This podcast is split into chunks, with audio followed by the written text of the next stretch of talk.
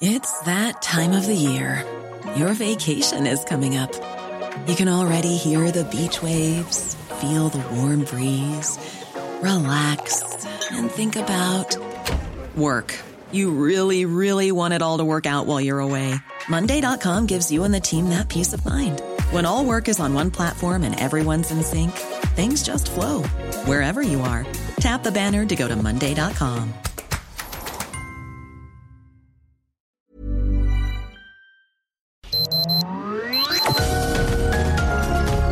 Heraldo Media Group presenta Sergio Sarmiento y Lupita Juárez. Información veraz y oportuna con un toque personal y humano. Por El Heraldo Radio, donde la H suena y ahora también se escucha.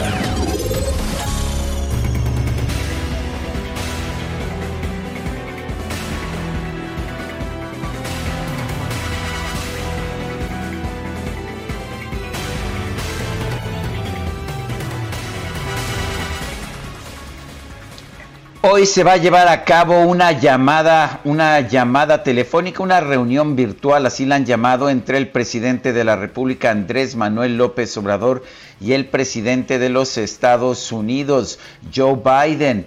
Entre los temas que han sido señalados para esta discusión eh, está el tema migratorio. Eh, se ha adelantado que el presidente Andrés Manuel López Obrador va a pedir al presidente Joe Biden un acuerdo migratorio, un acuerdo que permita que los trabajadores mexicanos puedan acudir a laborar allá a los Estados Unidos y lo puedan hacer de forma legal, como lo hicieron en el programa Bracero allá en los años, uh, en, en, el siglo XX, en, la, en varias décadas del siglo XX. También se ha hablado de la posibilidad de que el presidente Andrés Manuel López Obrador, aunque esto no está confirmado, esto es información que se ha dado a conocer eh, por trascendidos, pudiera pedir al gobierno de los Estados Unidos apoyo para que México reciba un mayor número de vacunas para el COVID-19. Va a ser uh, una reunión importante. Recordemos que el presidente Andrés Manuel López Obrador se negó durante mucho tiempo a reconocer el triunfo de Joe Biden a aceptar el resultado de la elección y siguió pues prestándole apoyo, apoyo político al expresidente Donald Trump eh, cuando éste decía que había sido objeto de un fraude. Pero en fin, el hecho es que estos dos vecinos tendrán esta reunión virtual el día de hoy. Ya tuvo Joe Biden este tipo de reunión con el primer ministro de Canadá, Justin Trudeau. Son las 7 de la mañana, 7 de la mañana con dos minutos. Hoy es lunes. Estamos empezando la semana, estamos empezando también el mes. Es primero de marzo de 2021.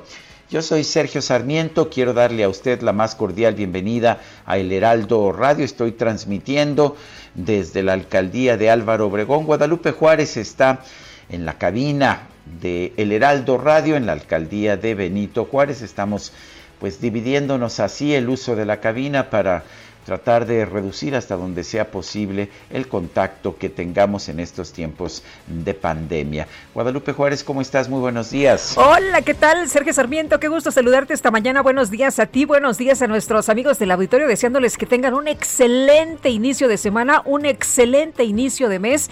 Oye, y confírmame si ya entró la primavera, porque está durísimo el calor la calor, eh, Puede, hacer calor, pero no la primavera astronómica. Habrá que esperarla hasta el 21 Híjole, de marzo. yo creo que ya se nos adelantó, ¿eh? Ya se nos adelantó. Bueno, y ¿sabes qué? Vamos a, a, continuar con los temas. Uno de ellos que llamó mucho la atención este fin de semana. Fíjate que ayer tempranito salió una nota del periódico La Jornada señalando que el doctor Hugo López Gatel, el encargado de toda, pues esta, eh, ya sabes, estructura para eh, la pandemia de COVID-19, estaba internado, estaba hospitalizado. Se acordarán ustedes que contrajo COVID apenas el día 20 de febrero. Bueno, pues resulta que más tarde dijeron que eran fake news. Eh, se mencionó que esto era infodemia, que no era cierto, que esta nota pues no estaba bien. Incluso hablaron por allá comunicación social de la Secretaría de Salud. Les dijeron que el eh, señor Gatel estaba en su casa. Y bueno, ya eh, como a la una de la tarde con 53 minutos, revisé otra vez, ya sabes, ahí los mensajes, la información. Y resulta que la jornada volvió a subir el donde decía que ellos habían confirmado que esta era la información, que esta era la nota, que López Gatel estaba hospitalizado.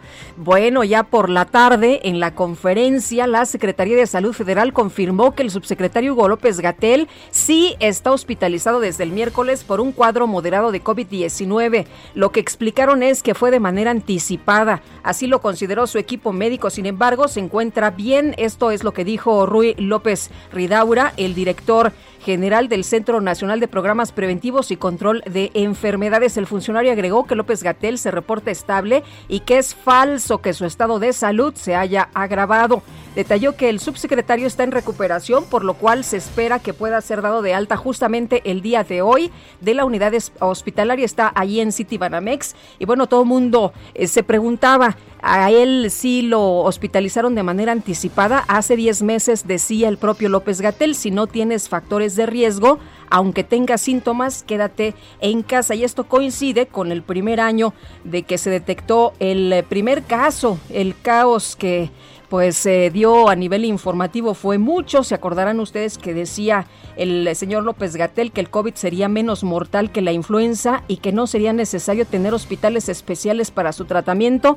Bueno, pues está hospitalizado en un lugar especial para atender el COVID, Hugo López Gatel. Y sí llamó mucho la atención, pues que desde el principio no dijeran cuál era la información real sobre esta situación de salud del doctor Hugo López Gatel.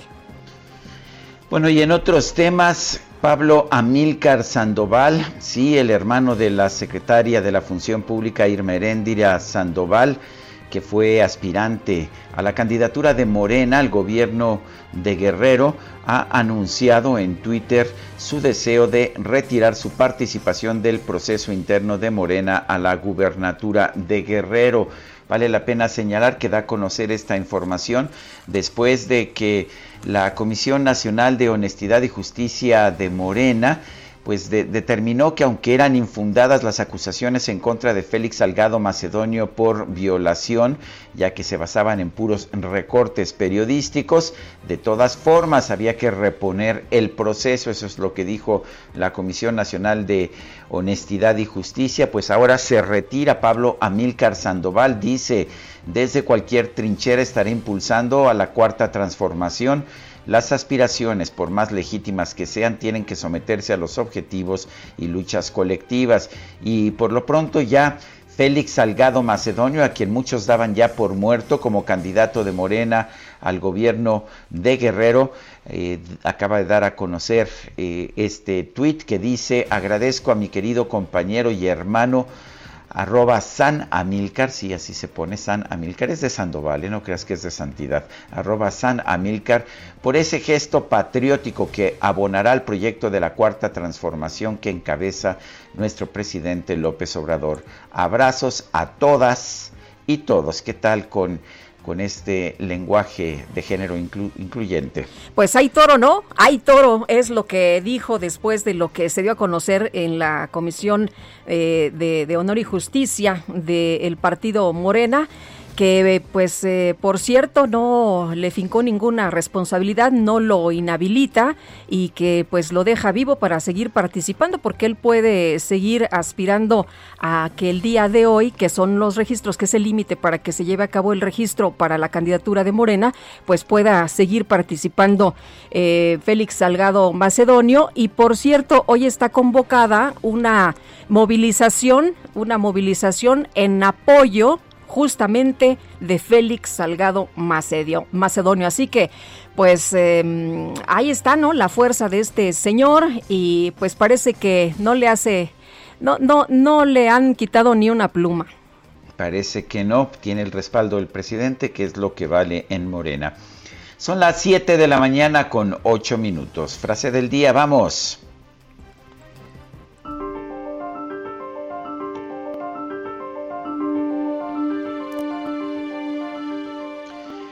Los inmigrantes siempre han enriquecido y fortalecido el tejido de la vida de Estados Unidos. John F. Kennedy.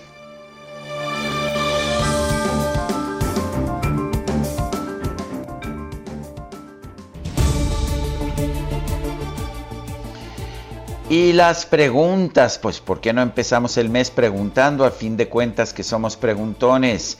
Este viernes pasado pregunté aquí en este espacio, ¿piensa usted que el gobierno debe abolir la Auditoría Superior de la Federación? Nos dijo que sí el 4.9%, que no el 93.7%. No sabemos 1.4%, recibimos 5.125 votos. Y esta mañana ya coloqué en mi cuenta personal de Twitter, arroba Sergio Sarmiento, la siguiente pregunta. A un año de los primeros casos de COVID en México, ¿piensa usted que ya se domó la pandemia? Nos dice que sí el 2%, que no el 94.9%, ya casi 3.1%. Hemos recibido en 37 minutos 1.612 votos. Las destacadas del Heraldo de México.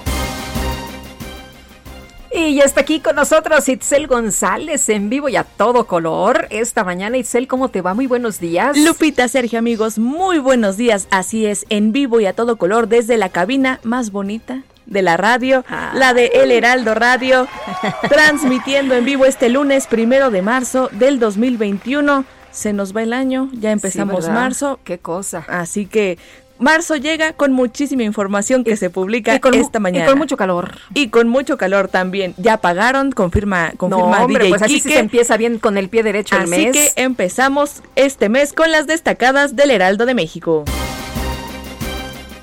En primera plana, en manos de la Fiscalía, Procuraduría va por 150 defraudadores y factureras. El subprocurador fiscal Josué Miguel Contreras adelanta que existen 100 denuncias penales por delitos fiscales que suman miles de millones de pesos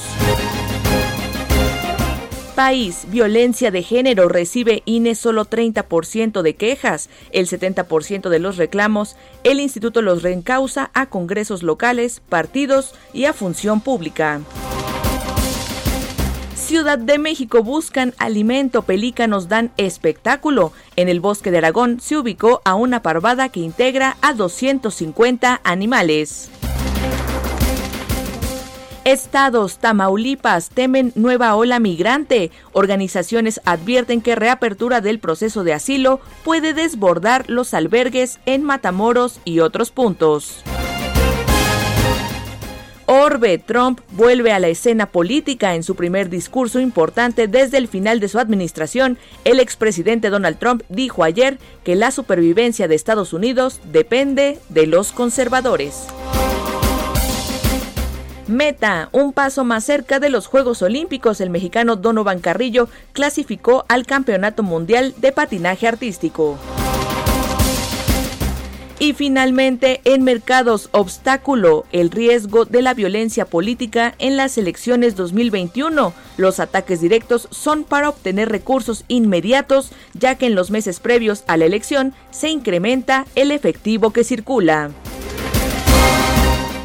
Lupita, Sergio, amigos, hasta aquí las destacadas del Heraldo. Feliz lunes. Gracias, Itzel. Itzel González, muy buenos días. Y en información de último momento, una corte en París ha ordenado un año de cárcel para el expresidente Nicolás Sarkozy tras encontrarlo culpable de corrupción. Son las 7 de la mañana con 13 minutos. Vamos a un resumen de la información más importante de este lunes primero de marzo del 2021. El director del Centro Nacional de Programas Preventivos y Control de Enfermedades, Rui López Ridaura, informó que el subsecretario de Prevención y Promoción de la Salud, Hugo López Gatel, fue hospitalizado desde la semana pasada debido a un cuadro moderado de COVID-19. Entonces, en ese sentido de una hospitalización anticipada, preventiva de la posible complicación, fue eso que su equipo médico eh, decidió hospitalizarlo y ha estado pues, desde el miércoles hospitalizado eh, y con una evolución muy favorable y esperemos que ya el día de mañana pueda eh, regresar o, o darse de alta de la unidad hospitalaria. El doctor Rui López Ridaura también informó que este domingo se aplicaron 55 mil 55 vacunas contra el COVID-19 en México, con lo que se ha llegado a 2.455.095 dosis administradas.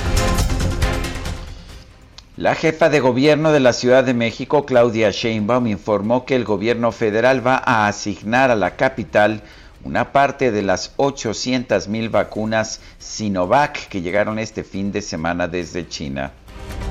Y legisladores de oposición exigieron al presidente López Obrador que deje de usar el programa de vacunación contra el COVID-19 con fines electorales y que permita el rediseño del plan para que la población sea inmunizada lo más pronto posible. El gobernador de Nuevo León, Jaime Rodríguez Calderón, indicó que debido a que se ha registrado una disminución en las hospitalizaciones por COVID-19 en el estado, esta semana podrían reabrir nuevas actividades económicas. Hugo García Ríos, el presidente municipal de San José Tenango en Oaxaca, murió este fin de semana por complicaciones de salud derivadas de COVID-19.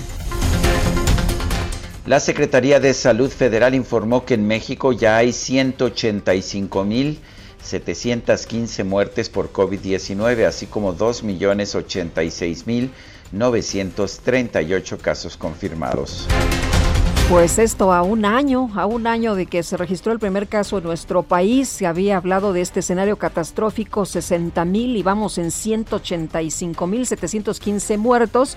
Claro, son cifras oficiales. Y la Administración de Alimentos y Medicamentos de los Estados Unidos autorizó ya el uso de emergencia de la vacuna contra el coronavirus de la farmacéutica Johnson y Johnson. Los desarrolladores de la vacuna contra el COVID-19 Sputnik V solicitaron a las autoridades sanitarias de Rusia el registro de la fórmula Sputnik Light, la cual solo consta de una dosis. Y el ministro de Salud de Reino Unido, Matt Hancock, informó que en todo el país más de 20 millones de personas han sido vacunadas contra el COVID-19. ¿Escuchó usted bien? Más de 20 millones de personas.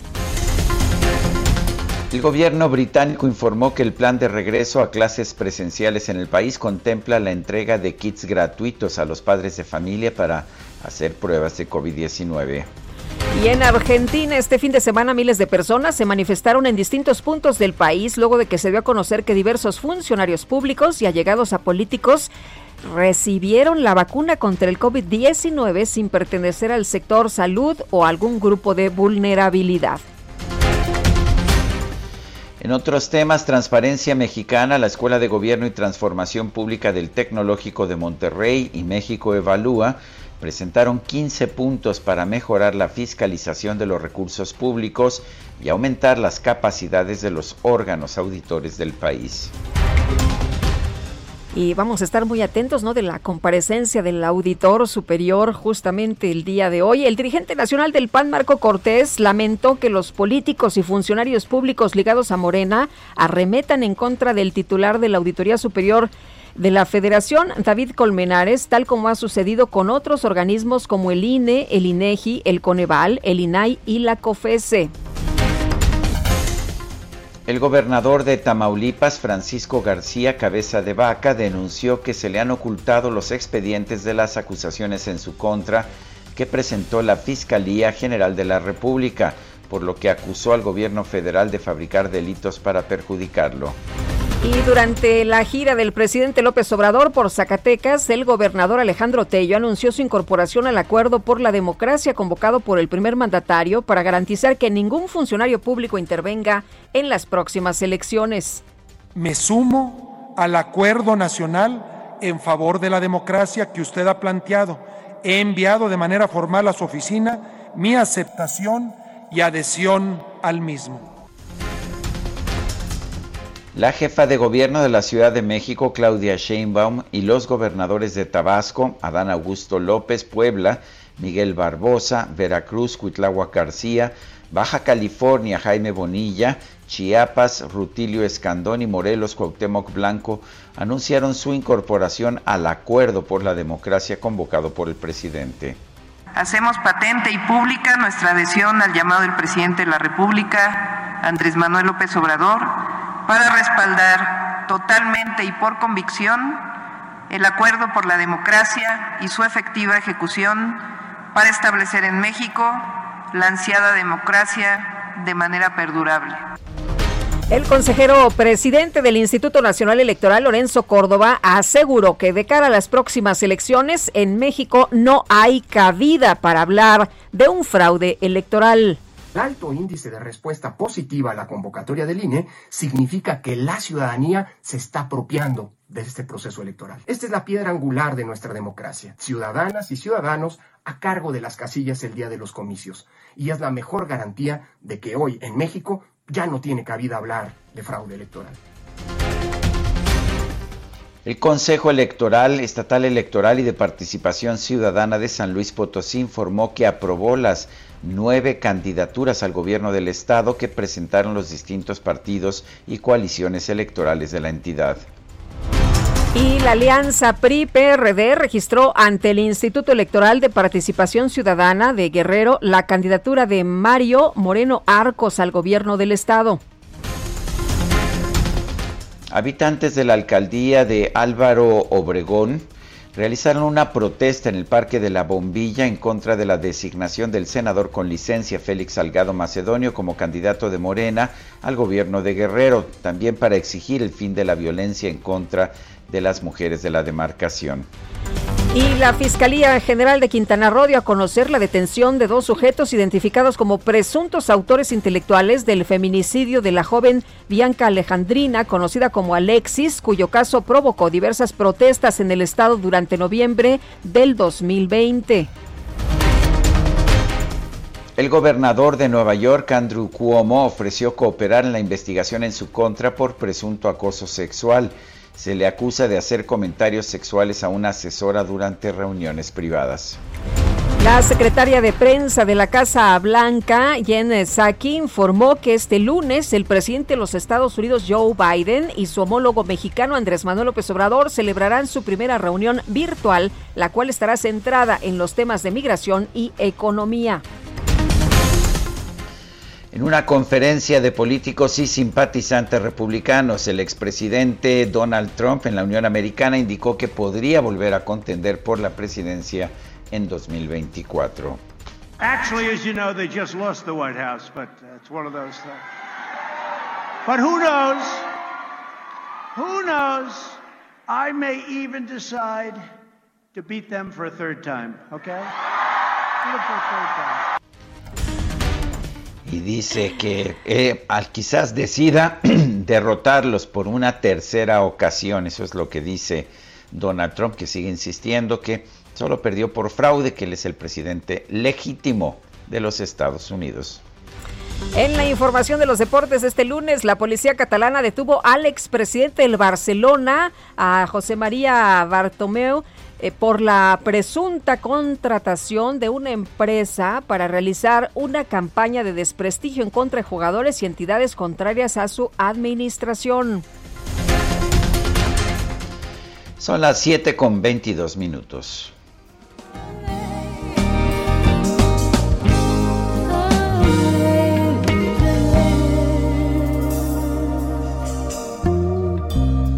Esperaré a que sientas lo mismo que yo, a que a la luna la mires del mismo color.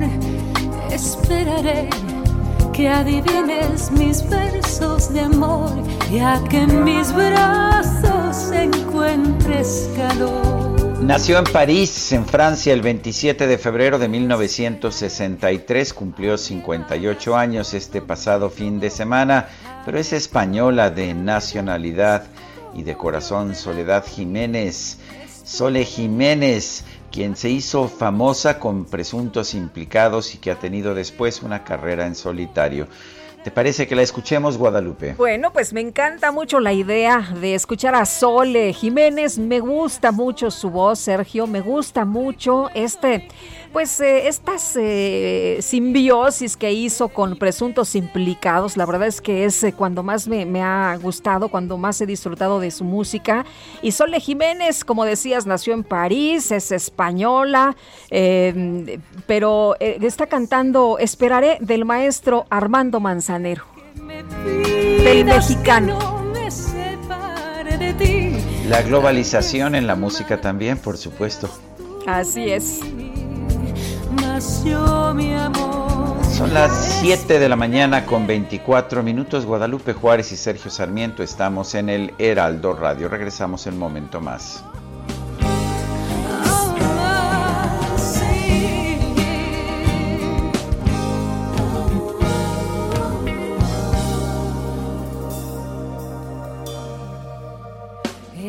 Esperaré que las manos me quieras tomar, que en tu recuerdo me quieras por siempre llevar, que mi presencia sea el mundo que quieras sentir, que un día no puedas sin mi amor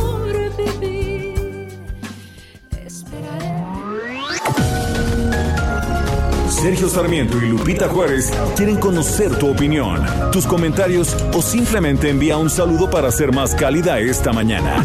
Envía tus mensajes al WhatsApp 5520 109647. Heraldo Radio, la HCL se comparte, se ve y ahora también se escucha. Heraldo Radio, la H que sí suena y ahora también se escucha. Continuamos con Sergio Sarmiento y Lupita Juárez por El Heraldo Radio.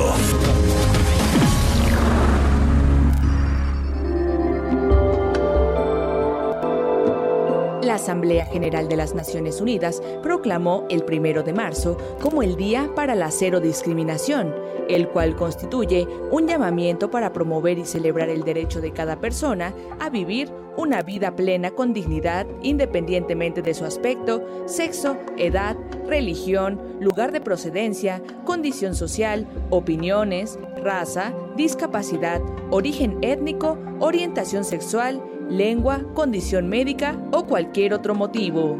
La discriminación hace referencia a cualquier acto o comportamiento que tiene por objeto o resultado la violación de los derechos humanos fundamentales que todas las personas disfrutan en pie de igualdad. Sin embargo, y desafortunadamente, la discriminación sigue minando los esfuerzos para conseguir un mundo más justo y equitativo. Muchas personas se enfrentan día a día a la discriminación por quienes son o por lo que hacen. Es indispensable recordar que el derecho a la no discriminación implica que todas las personas reciban un trato digno, que se respete su dignidad humana, autonomía, privacidad y confidencialidad y que se les garantice la ausencia de coacción y abuso en igualdad de condiciones.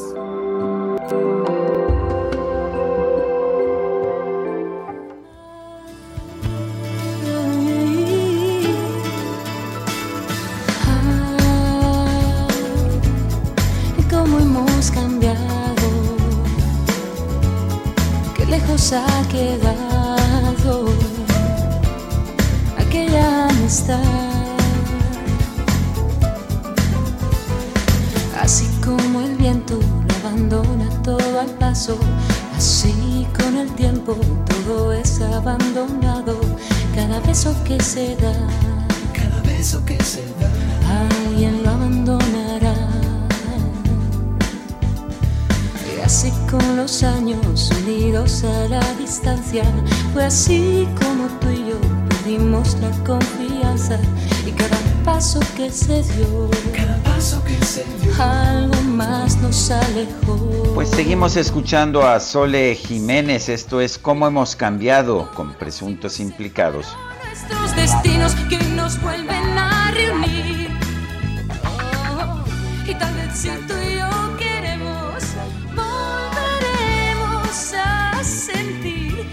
Tenemos llamadas de nuestro público. Guadalupe, adelante. Tenemos muchos mensajes y buen día, semana inicio de mes para toda la familia del Heraldo de México. Fuerte abrazo, nos dice Salvador Luna.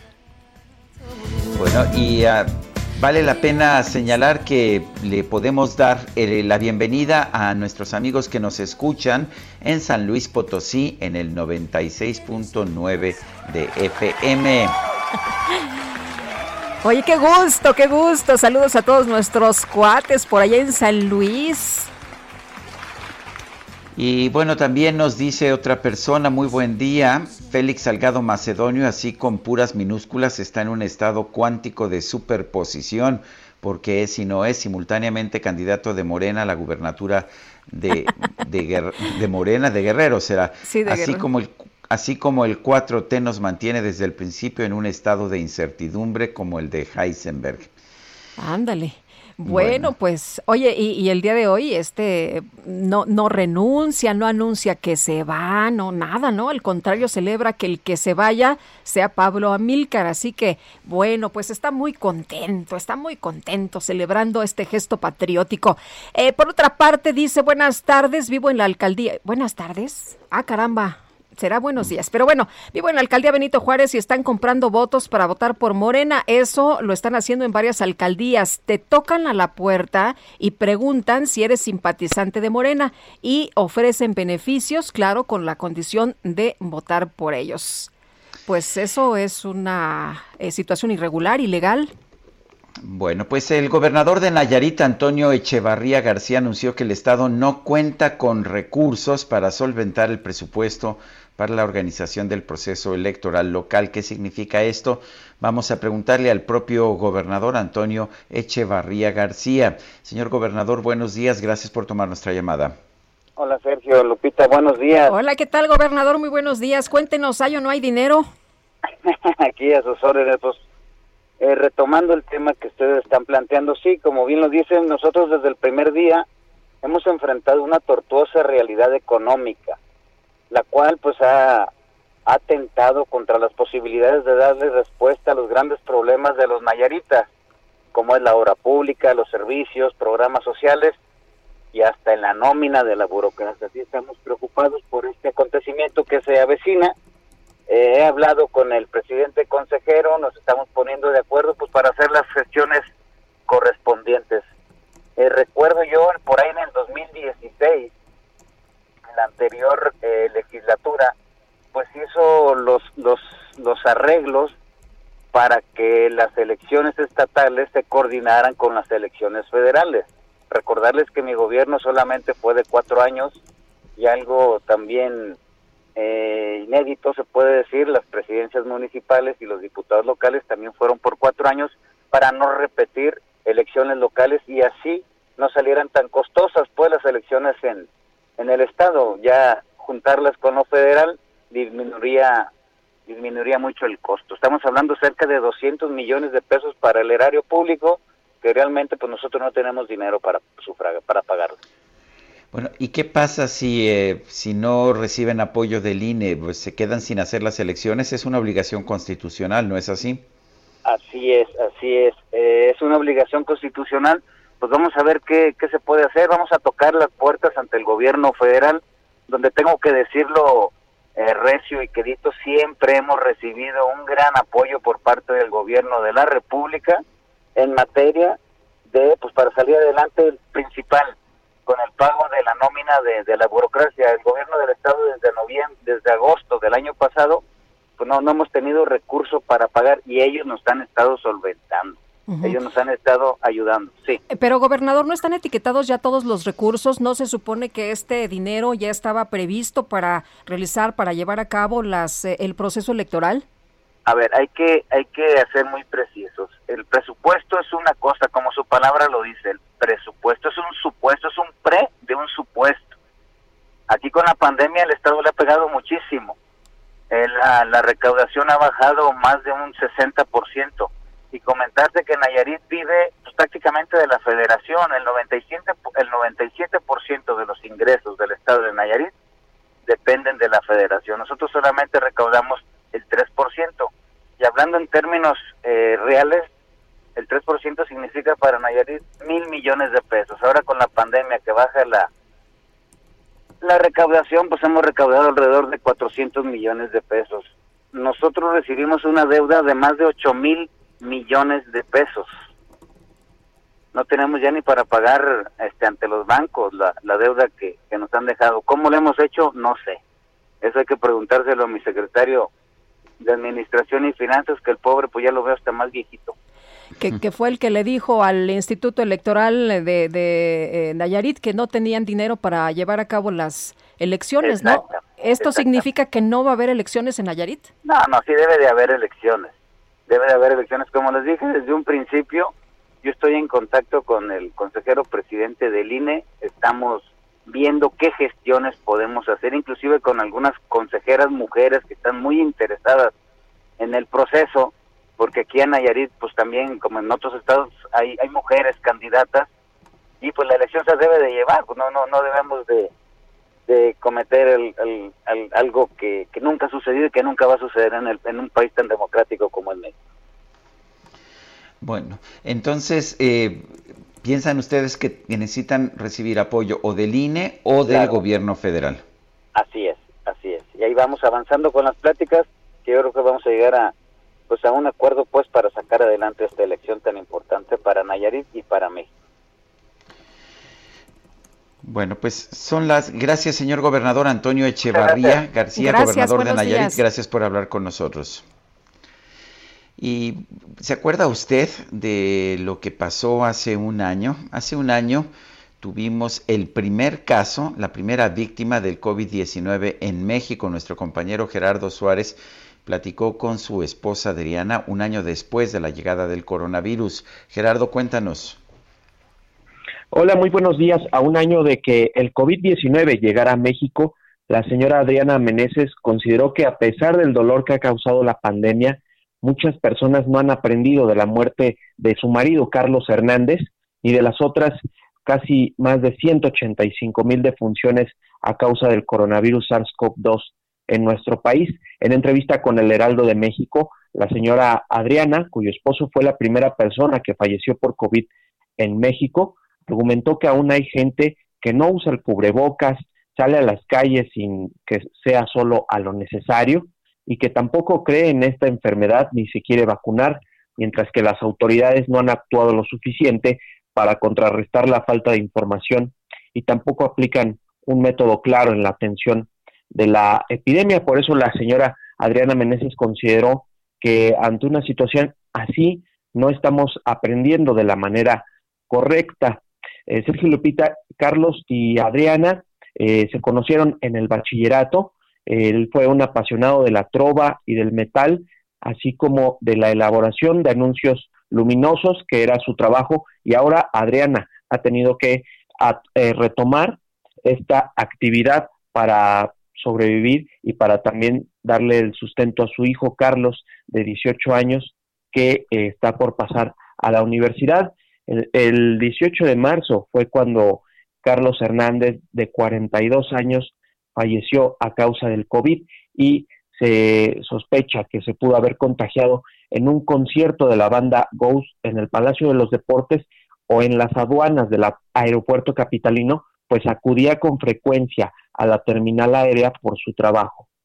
Y bueno, eh, anoche en México se acumularon 185.715 muertes, estas 185.000 que empezaron a contabilizarse después del fallecimiento del señor Carlos Hernández y anoche se notificaron de estas 185.715, 458 fueron nuevas muertes, es decir, confirmadas apenas anoche. También se informó que el subsecretario de Prevención y Promoción de la Salud, Hugo López Gatel, sí fue hospitalizado de manera anticipada para prevenir cualquier complicación por su cuadro de COVID-19. Así lo confirmó el director general del Senaprese, Rui López Ridaura, quien indicó que el subsecretario ha mostrado una mejoría constante desde que fue internado y se espera que pudiera ser dado de alta entre hoy lunes o mañana eh, martes 2 de marzo.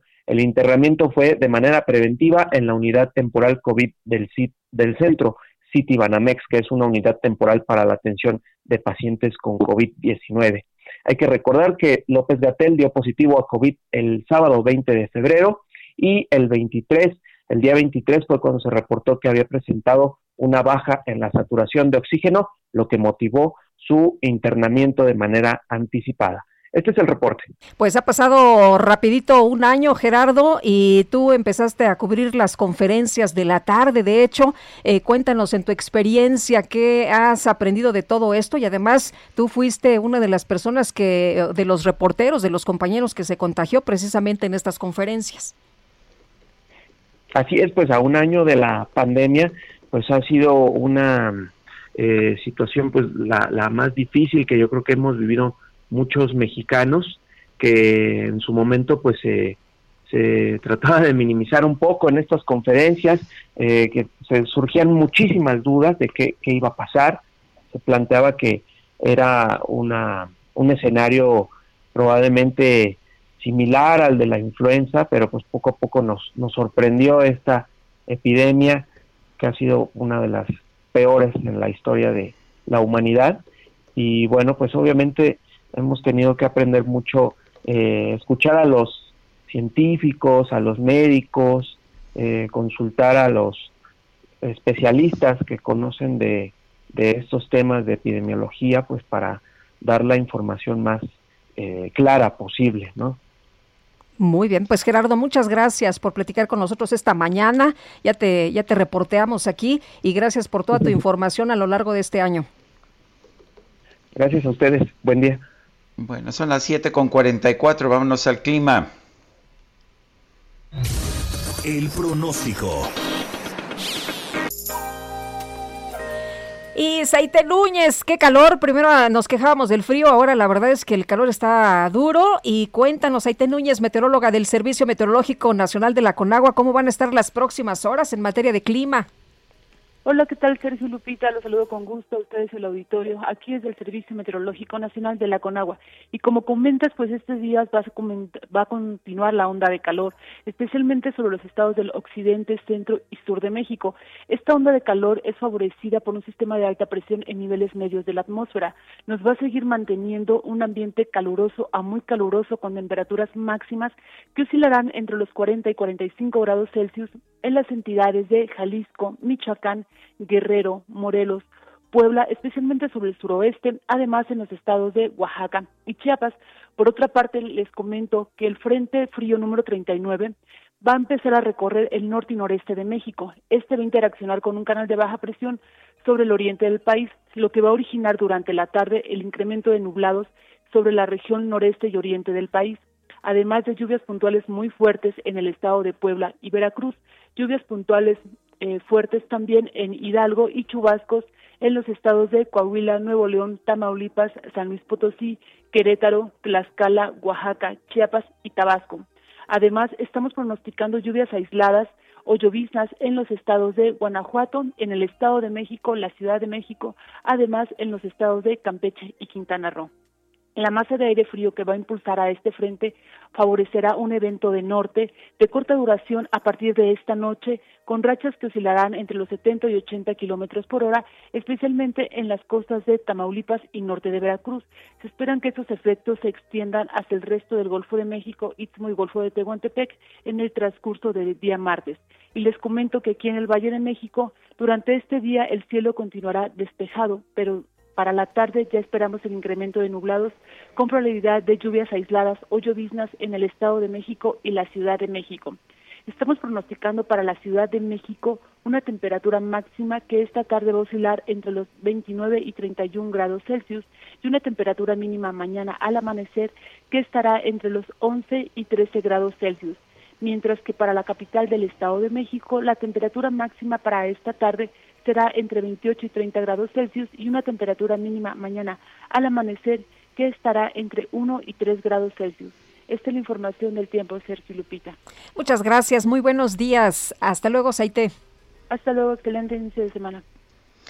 Este 28 de febrero se cumplió un año desde que se detectó el primer caso de COVID-19 en México. ¿Cuál es el panorama actual? Vamos a conversar con el doctor José Ángel Córdoba Villalobos, él fue secretario de salud, le tocó la epidemia de influenza de AH1N1. Doctor eh, Córdoba Villalobos, ¿cómo está? Buenos días. Bien, Sergio, gusto en saludarlos a ti y a Lupita y gracias por estar, estar en su programa tan exitoso. Hola, doctor, buenos días. Eh, recuerdo que en las primeras conferencias de prensa después del de que pues llegó el coronavirus, nos decían que lo que había que evitar era lo que hizo Felipe Calderón, o sea, usted, de pues poner a todo el mundo a usar mascarillas. ¿Qué piensa usted ahora a un año de distancia? Bueno, la verdad que eh, nos damos cuenta que teníamos razón, cada día se confirmó más, aunque ahora se puso en duda, pero en todo el mundo fue un instrumento fundamental, aparte de otros, por supuesto, no el único, el uso del cubreboca y, realmente no, hablamos una discusión inoperante que no tenía ningún caso y que desde el primer día se debió de haber aceptado. Doctor, se dijo eh, que, bueno, desde, desde el principio que no iba a ser tan grave como, pues, como la influenza, que la verdad de las cosas es que esto iba a ser muchísimo menos eh, difícil. Y bueno, también se dio eh, esta campaña como, o anticampaña para usar el, el, cubrebocas. De hecho, ha sido uno de los símbolos del presidente, ¿no? No usar cubrebocas. ¿Cree usted que, pues, se han equivocado en, este, en esta estrategia o ya de plano ni deberíamos hacer caso de eso y hacer nada más caso a los especialistas? Bueno, la verdad es que esto siempre debió de manejarse con tintes científicos, no políticos. Y las evidencias ahí están. Es muy peligroso poder pronosticar que algo no va a ser tan peligroso como algo que pasó antes. Hay que recordar que entonces teníamos el oseltamivir que resultó un medicamento extraordinario. Ahora no teníamos nada de nada, ni vacuna ni medicamento. Entonces era mejor ser precavidos y quizás insistir más en, la, en el cuidado de las personas que decir, no, pues eh, júntense, abrácense, bésense y, y, no usen cubrebocas y hagan lo que quieran y vamos a ver qué pasa, pues eso, eso no, no era razonable. Por eso es que tampoco la estrategia Centinela en, en aquel tiempo la aceptamos, porque era muy importante, como ha sido ahora, el poder dar datos fidedignos, es decir, que la mayoría de la persona, de las personas con síntomas tuvieran este, una prueba y esto tampoco ha sucedido, entonces pues no sabemos realmente en cuántos casos reales ha, habido, si hay que multiplicar por 8.3 o por 30, como han dicho algunos otros investigadores de alto nivel. Entonces sí ha sido también un, problema de credibilidad en función de esa incertidumbre de los, de los números. Eh, ¿Qué pudimos haber hecho diferente entonces? ¿Qué, ¿Qué, qué, hubiera hecho usted en caso de que le hubiera tocado esta crisis? Bueno, eh, pueden decir que en retrospectiva es muy fácil, pero eh, desde que nosotros tuvimos la de la influenza, desde el primer día, lo primero que hicimos fue reunir eh, un par de días después al Consejo de Salubridad General, tomar en cuenta eh, los órganos colegiados tan sólidos que tiene la Secretaría de Salud por, constitucionalmente y además en la Ley General de Salud. El Consejo General de Salud está integrado por más de 50 miembros de muy alto nivel, tanto en salud como en educación, como en atención médica, en donde evidentemente van ahí gobernadores, también el presidente de la República lo coordina. Este es el sitio donde se deben de tomar esas decisiones que son complicadas porque también se comparte la decisión, se comparte el riesgo y más más cabezas piensan mejor que una sola. Después, el apoyarme mucho en, en los estados como como lo hicimos en aquel tiempo con el Consejo Nacional de Salud que está constituido por todos los secretarios de salud apoyarse mucho en, el Consejo Nacional de Vacunación, que son realmente los que los expertos de, vacunación en México que por años han llevado las políticas públicas en el incremento de qué vacunas, si son costo benéficas, qué tantos beneficios, cuál sigue incorporar, etcétera. Eso para empezar. Y, por otro lado, este haber tomado todas las precauciones como se hicieron desde un principio cuando la influenza de homologar la actuación de todo el sector salud a nivel nacional a través de capacitación profesional, porque bueno, allí sí ya la teníamos cuando empezamos, aquí tuvieron tres meses para poder preparar esto. Entonces, homologar eh, las actitudes, mandar eh, guías clínicas y ir preparando a la gente para poder dar una atención eh, suficiente y correcta, además la reconversión de los hospitales y, este, insisto, el número de pruebas para tener una claridad para ver cuál H1 era, N1 era, si era el nuevo, si era el antiguo, si era H3N2, si era virus B, y entonces poder escudriñar claramente qué tan grave o qué tan importante era el, problema. Eh, doctor, se ha mencionado mucho que debe cambiar la estrategia. ¿En qué sentido podríamos cambiar a estas alturas ya de la situación con pues más de 180 mil muertos, con eh, pues eh, la vacuna que está a cuentagotas todavía? ¿Cómo, ¿Qué estrategia podría ser la que mejor nos, nos, nos pudiera convenir en estos momentos?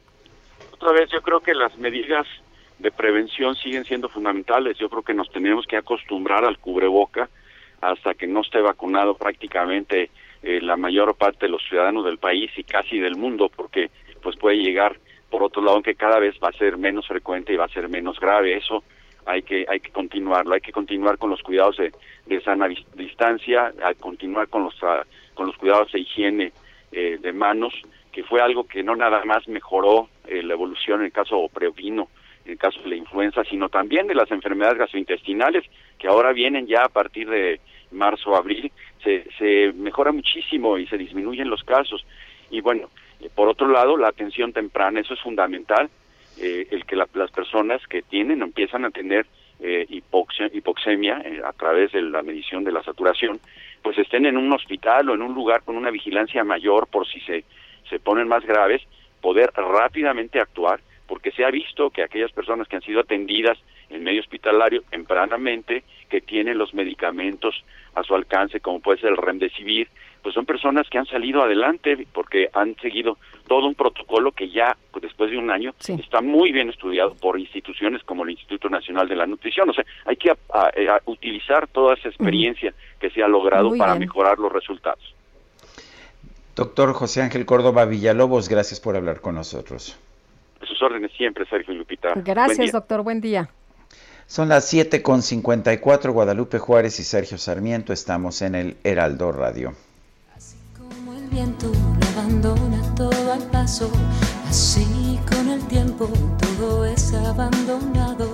Cada beso que se da, cada beso que se da. Sergio Sarmiento y Lupita Juárez quieren conocer tu opinión, tus comentarios o simplemente envía un saludo para ser más cálida esta mañana.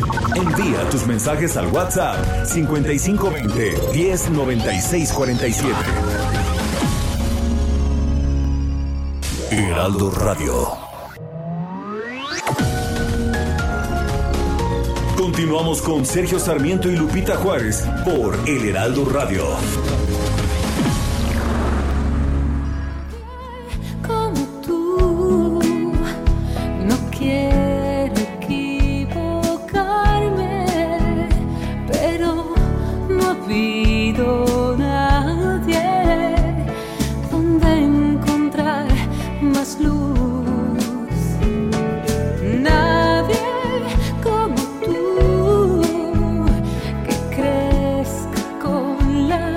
Escuchando la voz de Sole Jiménez, quien cumplió años este pasado 27 de febrero. Aquí interpreta Nadie como tú con presuntos implicados, el grupo con el que estaba presuntamente implicada en ese entonces, y Francisco Céspedes.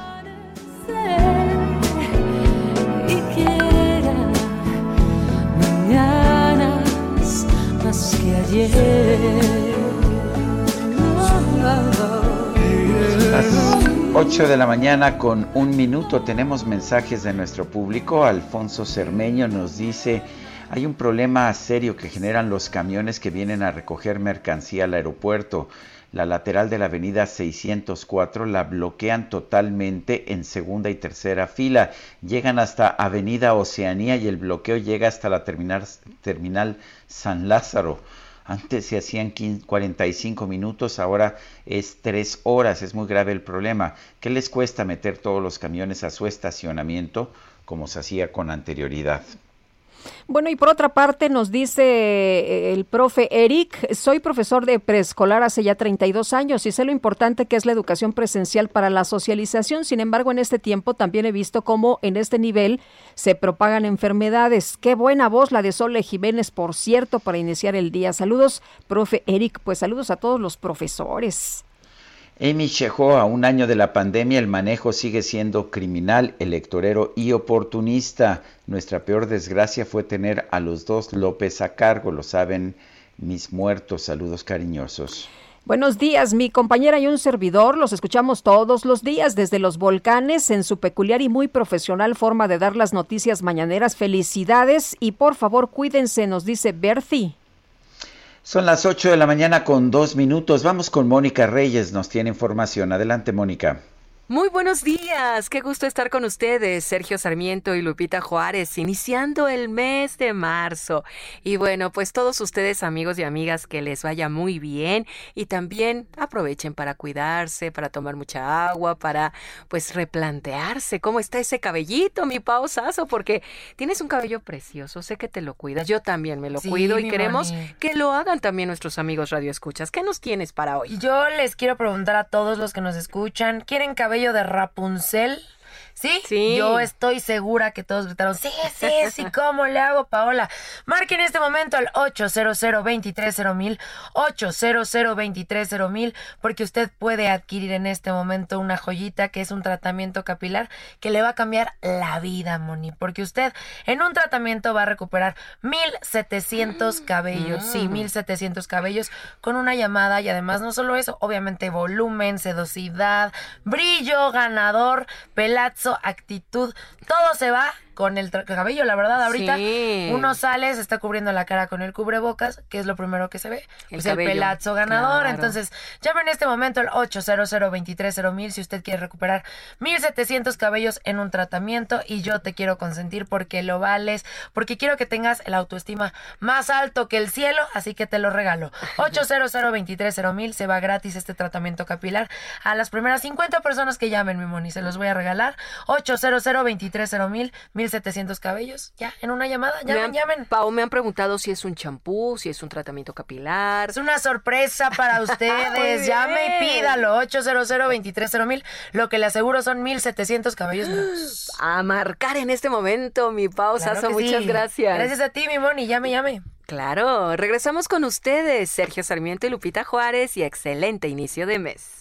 Gracias, Mónica Reyes. Adelante, Lupita. Pues ha pasado ya un año desde que se reportó el primer caso de COVID-19 en el país y los contagios y muertes a causa de la pandemia siguen en aumento. Se nos dijo que pues no nos preocupáramos, que no iba a ser tan grave, que era incluso mucho menor, menor, menos fuerte que el H1N1, que la influenza, que saliéramos a los restaurantes, que saliéramos a todos lados, que no había ningún pues ninguna situación que nos alterara la vida. Pero bueno, pues el eh, presidente en varias ocasiones ha asegurado que se ha domado la pandemia, ha asegurado que vamos bien, que se ve la luz al final del túnel. Y Luis Estrada, analista político y director general de SPIN, taller de comunicación política, te saludamos con mucho gusto. Buenos días. ¿Qué tal, Lupita? Sergio, muy buenos días. Gracias por la invitación. Eh, Luis, nos han dicho muchas veces que la pandemia está domada, que se aplanó la curva. Eh, y sin embargo, pues ah, ahí parece que sigue la pandemia y no sé qué tanto afecte esto la credibilidad del presidente o del subsecretario de salud o simple y sencillamente a la gente no le importa.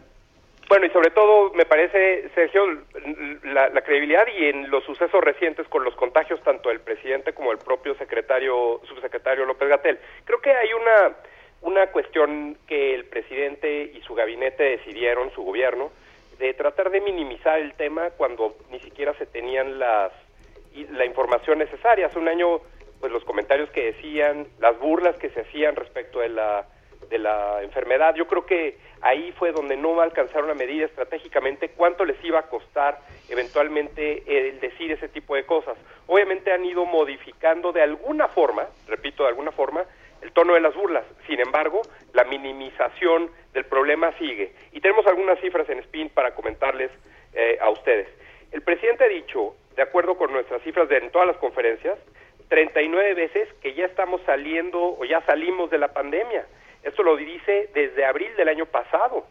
Imagínate cuando el punto más eh, álgido y lo más difícil de la pandemia realmente acaba de suceder y que pues eh, estamos viendo ahora cómo ha sido difícil que disminuyan los casos y las hospitalizaciones por eh, los fallecimientos, por supuesto, por eh, la llegada de las vacunas, que va a tardar todavía más tiempo, pues decir desde abril tantas veces, por lo menos una vez cada 15 días, que esto ya había eh, disminuido y que ya estábamos saliendo, pues es, me parece falta de conocimiento por una parte, pero también puede ser algo intencional con tal de minimizar, repito, una crisis que pues no tenían en control y me parece que aún no tienen en control. Eh, Luis, ¿les funciona minimizar ante la ciudadanía esta situación tan grave que tenemos de contagios y de muertes en el país?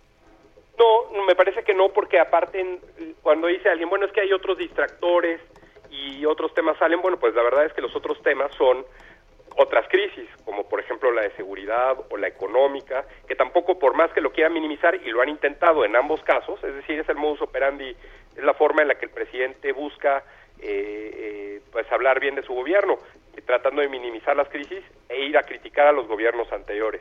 Creo que el rellenar el espacio de las conferencias de prensa, pues en medio de las crisis de económicas, de salud y de seguridad, pues es cada vez más difícil y es por ello que vemos que el presidente habla más tiempo, pero al mismo tiempo eh, en ese en ese tiempo de las conferencias que habla más, no necesariamente dice cuestiones favorables a su gobierno porque no necesariamente hay y ahí es donde bueno pues la cuarta transformación como él la llama eh, no alcanza siquiera para tener buenas noticias en una hora y media, dos horas, dos horas y media de conferencia diarias, ¿no?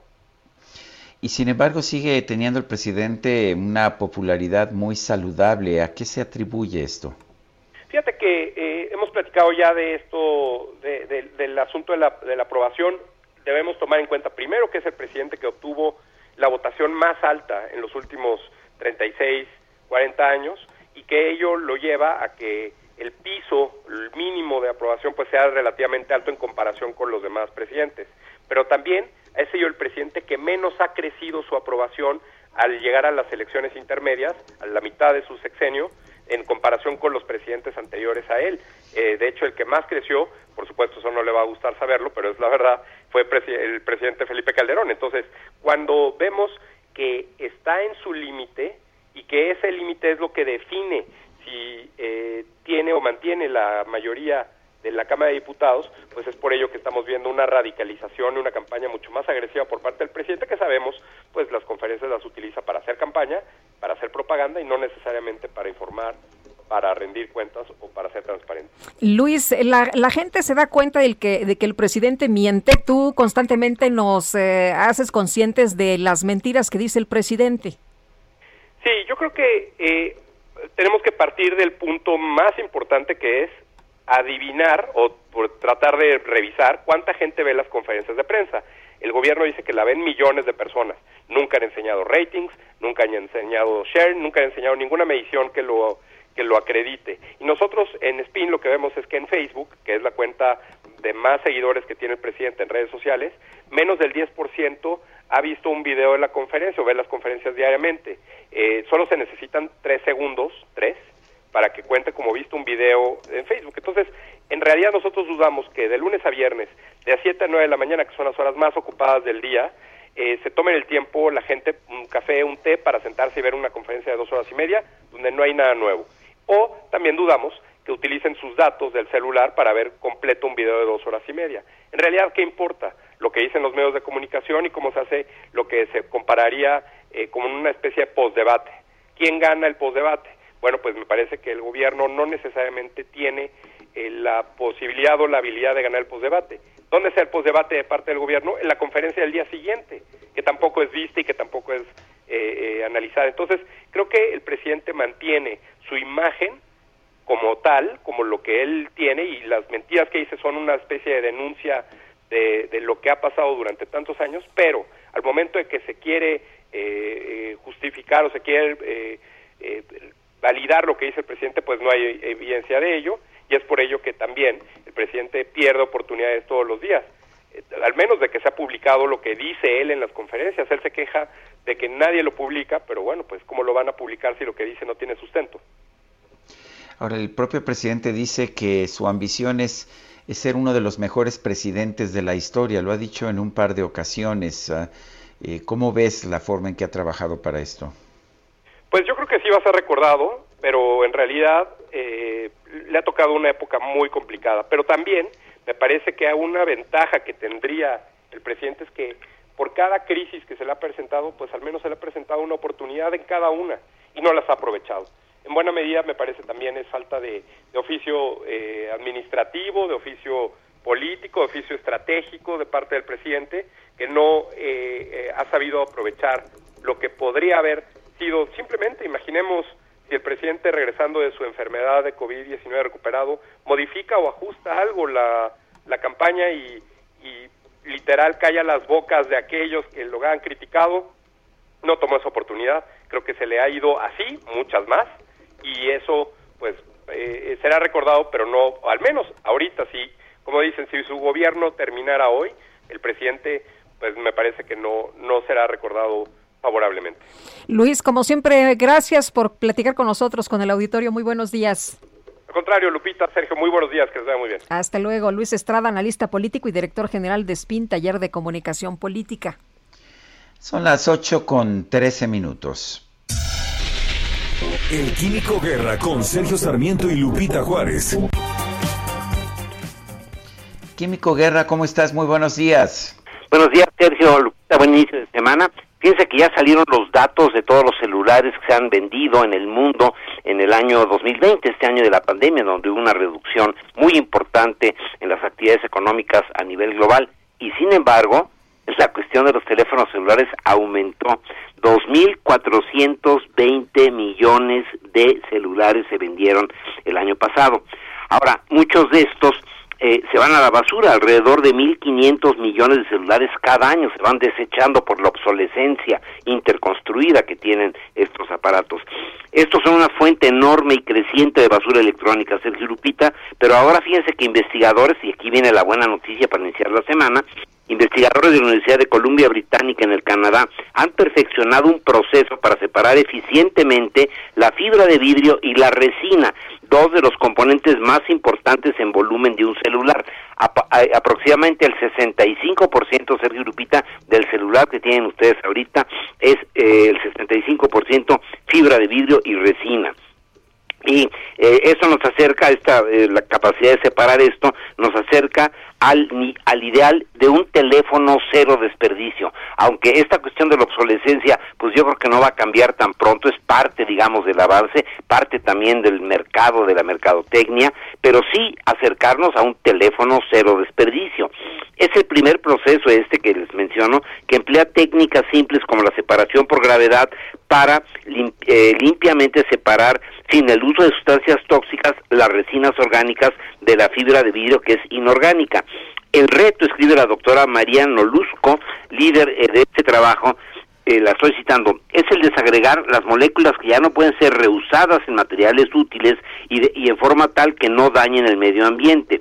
Hasta hoy la gran mayoría de las empresas que reciclan electrónicos se enfocan en la recuperación de metales valiosos como el oro, la plata, el cobre, el aluminio, que se usan para manufacturar estos productos. Pero las partes no metálicas presentes en la fibra de vidrio y las resinas que forman el grueso de los circuitos integrados en los celulares generalmente son desechadas y van a dar o a un incinerador o a un relleno sanitario en donde lixivian sustancias químicas peligrosas al ambiente. La doctora Jolusco, jefa del Centro de Minería Urbana en la Universidad de British Columbia, logró desarrollar la metodología de separar la fibra de vidrio de las resinas, aprovechando la eh, diferencia en densidades de ambas. La fibra de vidrio separada puede usarse como materia prima en la industria de la construcción, en aislamientos térmicos, por ejemplo.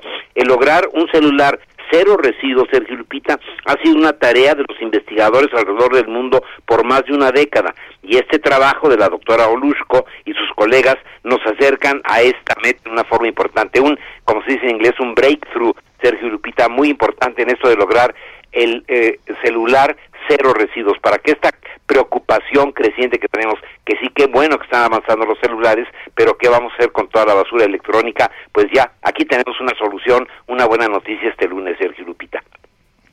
Pues muchísimas gracias como siempre y gracias siempre por tus buenas noticias.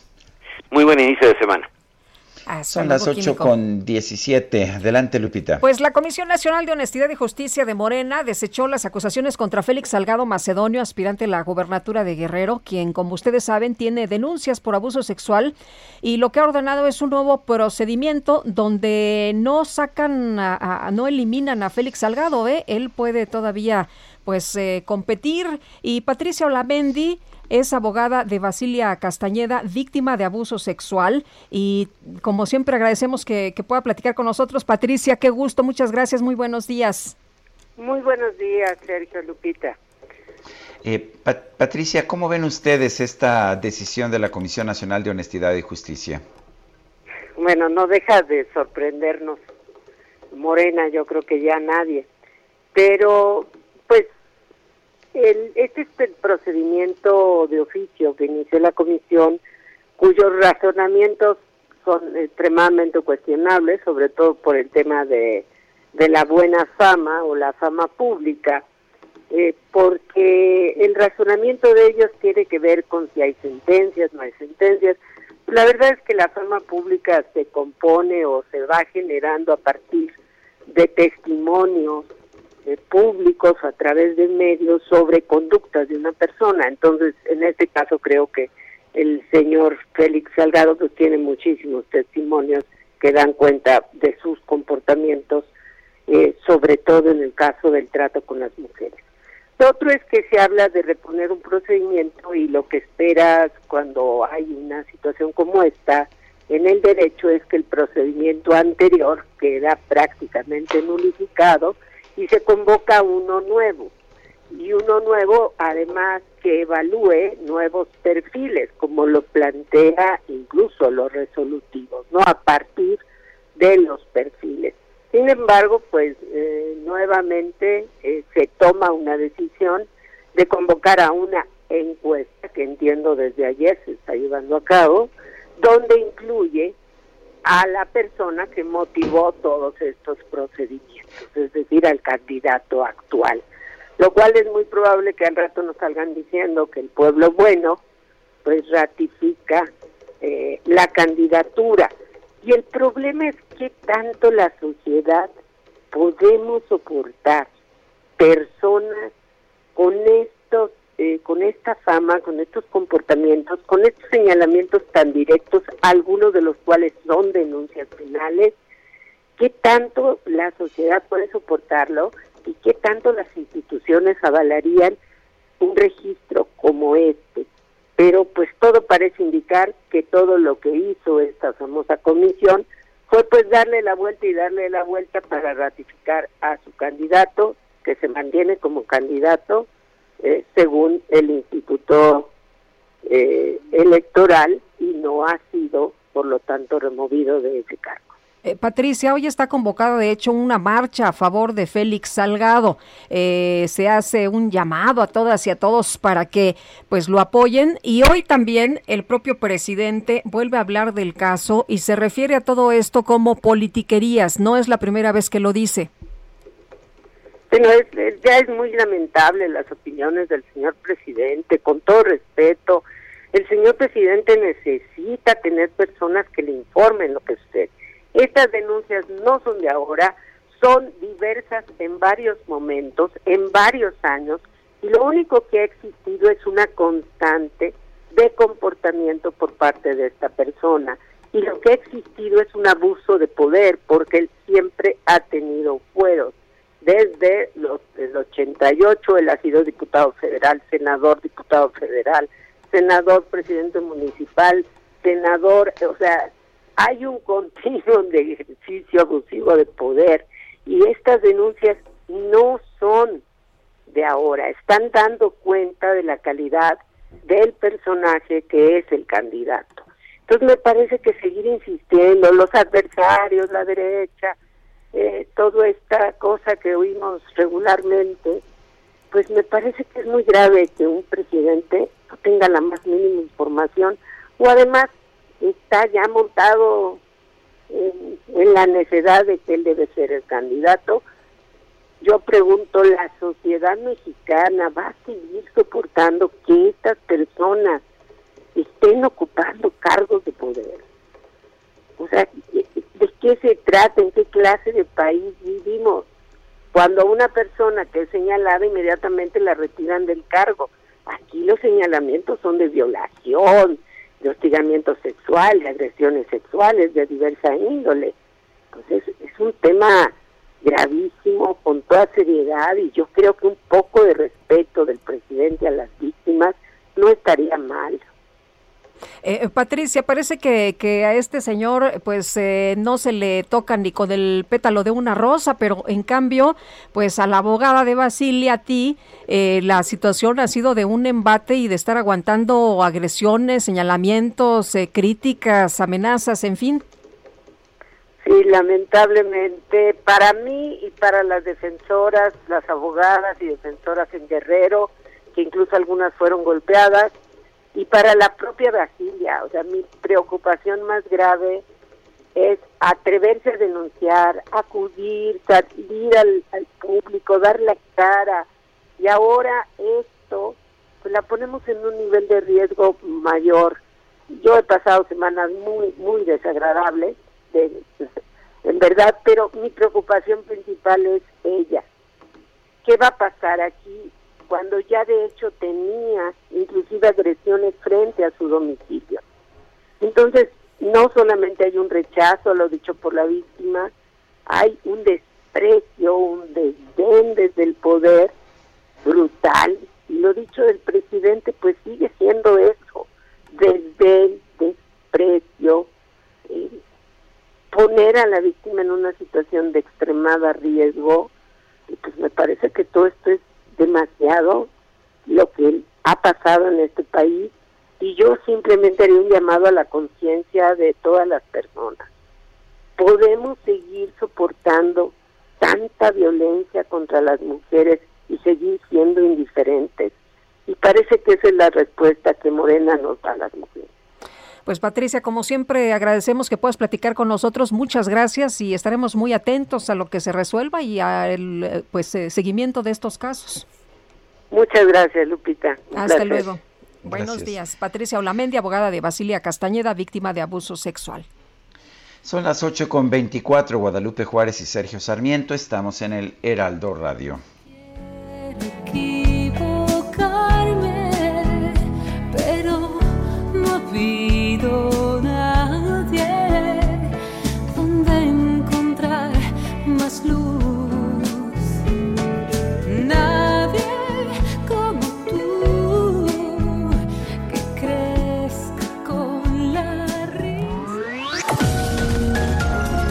Sergio Sarmiento y Lupita Juárez quieren conocer tu opinión, tus comentarios o simplemente envía un saludo para ser más cálida esta mañana. Envía tus mensajes al WhatsApp 5520 109647. Heraldo Radio. Heraldo Radio, la H que sí suena y ahora también se escucha.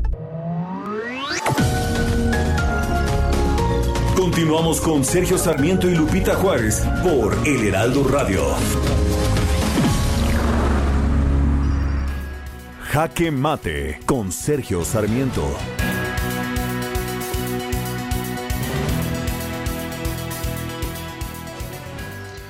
Félix Salgado Macedonio es un candidato absolutamente impresentable. Es verdad que hasta este momento no hay una sentencia que lo condene por haber cometido violaciones o abusos sexuales, pero las acusaciones en su contra han menudeado.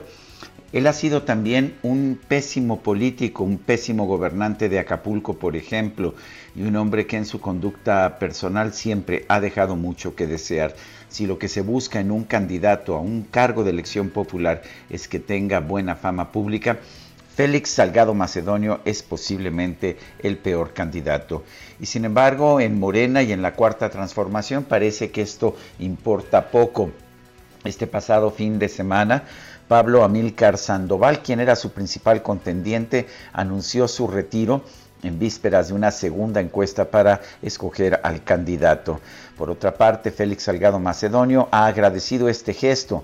Nadie pone en duda que esto sea consecuencia de una decisión del presidente de la República, Andrés Manuel López Obrador, quien había prometido no meterse en temas del partido y en temas electorales.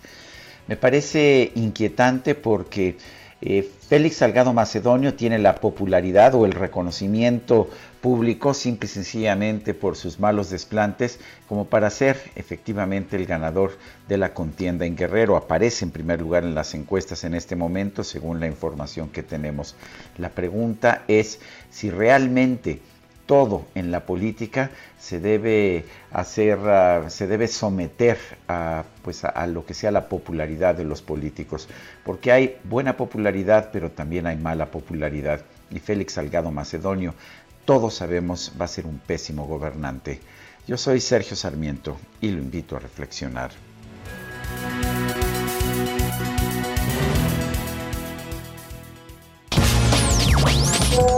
Buenos días, licenciado Sergio, licenciada Lupita. Mi nombre es Javier Santiago, de aquí de Monterrey, Nuevo León. Y la verdad debo reconocer que fui uno de los incautos que votó por la llamada cuarta transformación, quizás con la esperanza de ver que en nuestro país tuviera un cambio, un cambio palpable. No deja de ser un político el presidente que ha sabido manejar muy bien a las masas, hay que reconocerlo. Creo que como ciudadanos es momento de empezar a, a, tomar el control del país. Y no hablo de una revolución, hablo de poder exigirle a los gobernantes, ahora sí, exigirle y que más ciudadanos se pongan de alguna manera a buscar algún puesto público. Es mi comentario. Saludos.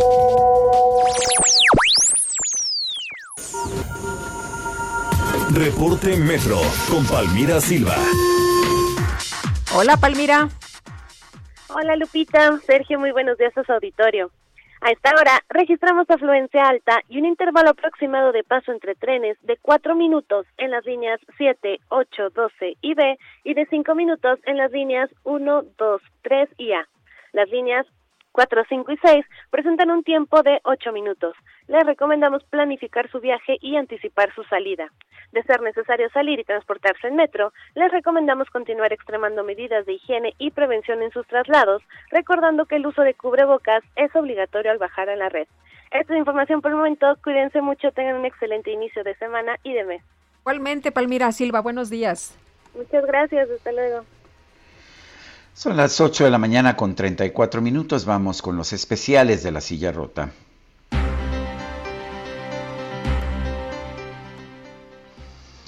Tenemos a Jorge Ramos, periodista de la silla rota en la línea telefónica. Jorge, ¿qué nos tienes esta mañana? Sergio, muy buenos días. Buenos días al auditorio.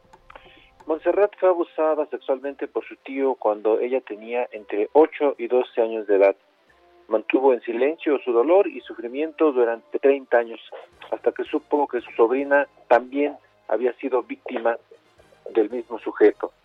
Cuando lo supo, acudió a denunciarlo, pero le dijeron que el delito ya había prescrito porque habían pasado más de cinco años, ni siquiera le tomaron la declaración.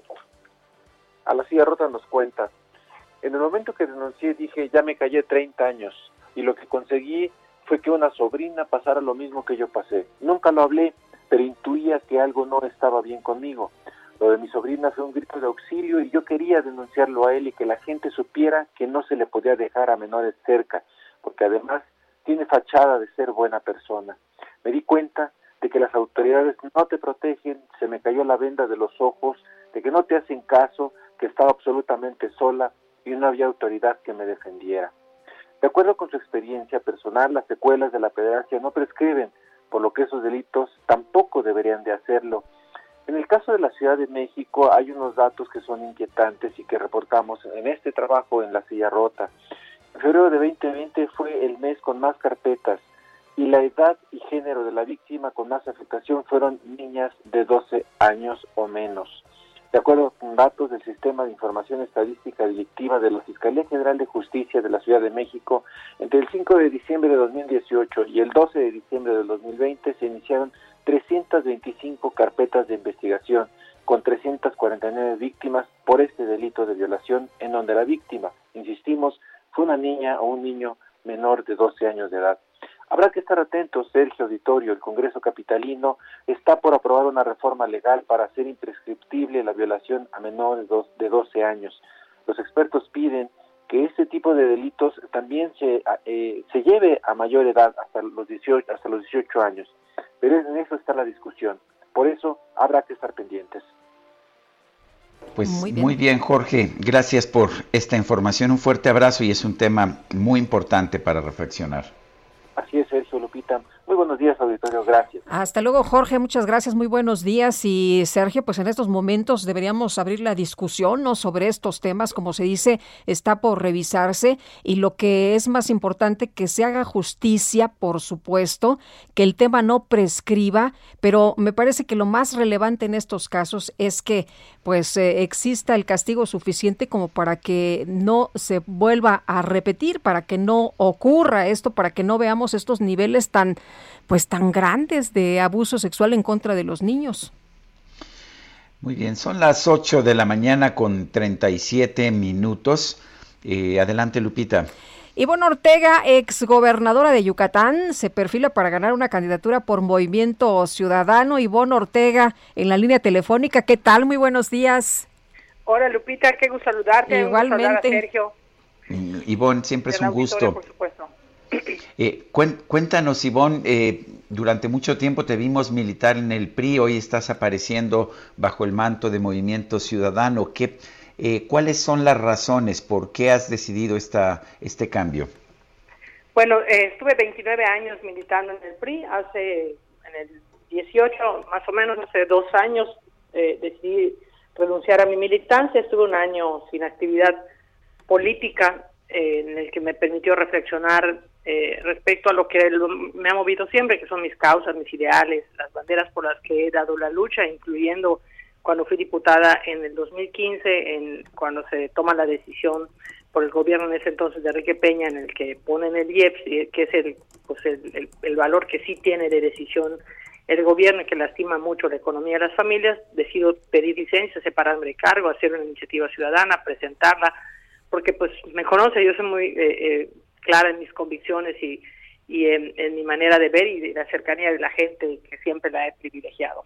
Eh, me incorporo a Movimiento Ciudadano hace más o menos cuatro meses, el 21 de octubre, para ser exactos. Estoy eh, recorriendo el país, apoyando a los diferentes candidatas, candidatos en este proceso que es eh, su generis, uno, porque es la elección más grande que va a tener nuestro país, dos, es una elección en la que vamos a estar evidentemente todavía en la pandemia, en la crisis económica, y hay que cuidar tanto a los candidatos como a los electores y a nuestros simpatizantes, ¿no? Entonces, me hacen la invitación a, participar en esta posibilidad de regresar a la Cámara y creo que es un momento en el que se necesita de equilibrios en la Cámara y me considero eh, pues, eh, eh, estar preparada para volver a llevar las luchas que me han movido siempre a la Cámara de Diputados. Eh, Ivonne, como pues eh, ves la situación de, de Morena, eh, parece que va a avasallar o tú cómo ves eh, que podrían moverse las cosas en los próximos meses. El presidente ha pedido a los gobernadores que no se metan, pero desde las mañaneras el presidente pues ahí está poniendo su granito de arena para las elecciones y para apoyar a sus candidatos y a su movimiento. ¿Cómo ves las cosas? Yo siempre he dicho que se predica con el ejemplo siempre se predica, por ejemplo, el tema de la pandemia, por ejemplo, el uso de cobrebocas, yo he comentado ya en algunos editoriales que se tiene que predicar con el ejemplo si la autoridad, que es lo que él representa, el presidente, no usa cubrebocas, pues hay quienes, me ha tocado inclusive escuchar en aeropuertos o en algún centro comercial donde la gente dice, yo no uso cubrebocas, el presidente no usa cubrebocas, ¿no? Se predica con el ejemplo, si el presidente pide a los gobernadores, y por supuesto ninguna autoridad, ni los gobernadores, ni él, ni nadie debería de estar inmerso en el proceso electoral más que los ciudadanos para que puedan eh, presentar con libre voluntad respecto a quién consideran puede representar verdaderamente sus intereses en los diferentes casos que se compiten, que es una elección muy grande, son 30 congresos locales, las 300 federales de competencia, las 200 plurinominales, 15 gubernaturas, 1967 ayuntamientos, entre ellas entre ellas muchos capitales y grandes eh, ciudades de nuestro país. Entonces, en este proceso, pues todos debemos ser respetuosos de, la decisión de los ciudadanos. A ti te ha tocado, Ivonne, estar muy cerca de, del pueblo. Me tocó verlo cuando eras gobernadora, pero me dicen que era lo mismo ocurría cuando, cuando fuiste presidente municipal. Eh, ¿Cómo puedes trabajar con el pueblo en estos momentos, con el pueblo llano, con la gente común y corriente, y pues lograr que que, tengan confianza de lo que hay que hacer para el futuro de Yucatán. Bueno, de hecho he estado haciendo, no solo en el caso de Yucatán, sino he estado en otras partes de la República, pero particularmente en el caso de Yucatán, he estado platicando con la gente con los debidos cuidados, eh, reuniones obviamente muy cuidadas en los domicilios, este, eh, con cubrebocas, con gel antibacterial, lavándose las manos, a distancia, y una serie de cosas que hay hallazgos muy complicados que estoy viendo que las autoridades, tanto locales como, como federales, no están viendo. Por ejemplo, las mujeres están en una condición emocional eh, gravísima ya porque primero pues o perdieron el trabajo o perdió el trabajo el marido o los dos o alguno de ellos mantiene el trabajo, entonces eh, deciden que uno de, de, las mujeres cuide a los hijos, por ejemplo, de las hermanas, de los vecinos, y entonces en una pequeña casa este, en el mejor de los casos de interés social, en otros casos de cartón, de paja, cuidan a, seis, siete, cinco niños en donde si bien les va, tienen una tele, no saben comunicar con los maestros, no están preparados para poderlos estudiar, para poderlos ayudar a estudiar. Entonces están en una condición muy, muy complicada emocional, en la parte económica, en la parte esta de, de, tener que cuidar a los hijos, a los suyos, a los de los vecinos, a los de los, a los parientes y eh, encerrados también, este, tratando de cuidar a sus familias. Ese es un tema que no están viendo. Y la otra parte, eh, eh, han habido muchísimos contagios, se lamentablemente se ha estado tratando de acostumbrar a la gente a que sean cifras las que se den tantos miles de muertos hoy y un mil muertos más.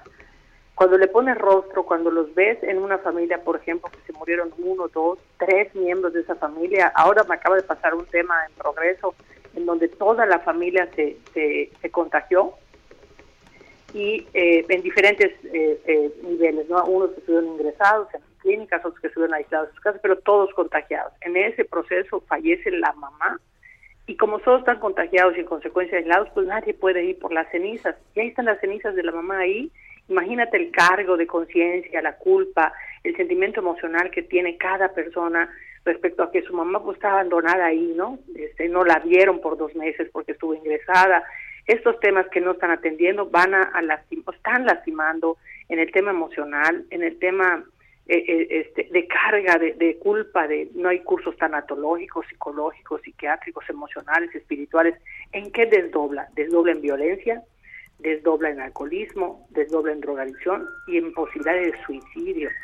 Entonces, esa parte también tienen que estarla viendo y no lo puedes ver más que estando cerca del pueblo, como tú comentabas, Sergio, no, no hay otra manera de verlo que no. El mejor asesor que puede tener un político es el que vive el problema todos los días, es el que te lo puede contar y también te puede dar la posible solución. Bueno, pues yo quiero agradecerte, Ivonne Ortega, exgobernadora de Yucatán, coordinadora nacional para el empoderamiento ciudadano de Movimiento Ciudadano, el haber conversado con nosotros. Al contrario, Sergio, gracias a ustedes, a ti, a Lupita, la oportunidad que, por ejemplo, en pandemia ustedes son fundamentales para la comunicación con los ciudadanos porque lo hacemos de manera virtual, lo hacemos de manera digital y esto nos da la oportunidad de estar en comunicación sin ponerlos en riesgo. Gracias, Ivonne. Muy buenos días. Buenos días. Hasta luego. Sergio. Y con, con la asistencia de miles de personas se realizó la marcha por cabeza. Eh, esto es en respaldo al gobernador de Tamaulipas, Francisco García Cabeza de Vaca. José Hernández está en la línea telefónica con la información. Adelante, José.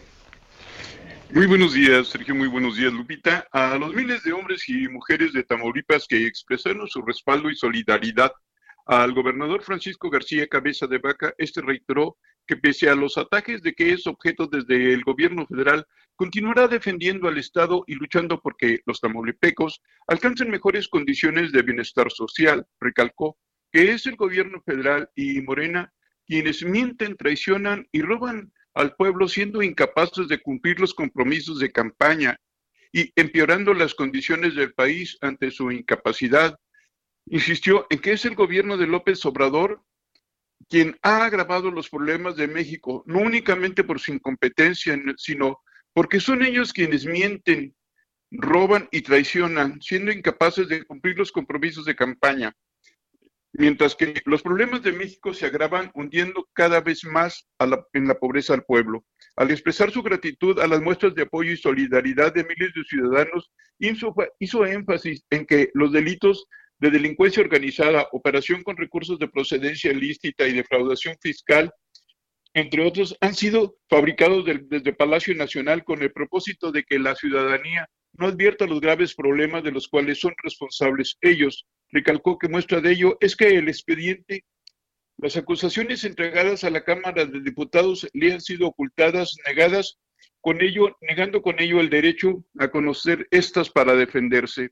Puntualizó que los ataques en su contra son fabricados y lanzados de Palacio Nacional y que le podrán seguir atacando, difamando, calumniando, pero que lo sepan y lo sepan bien, que aquí nadie se rinde.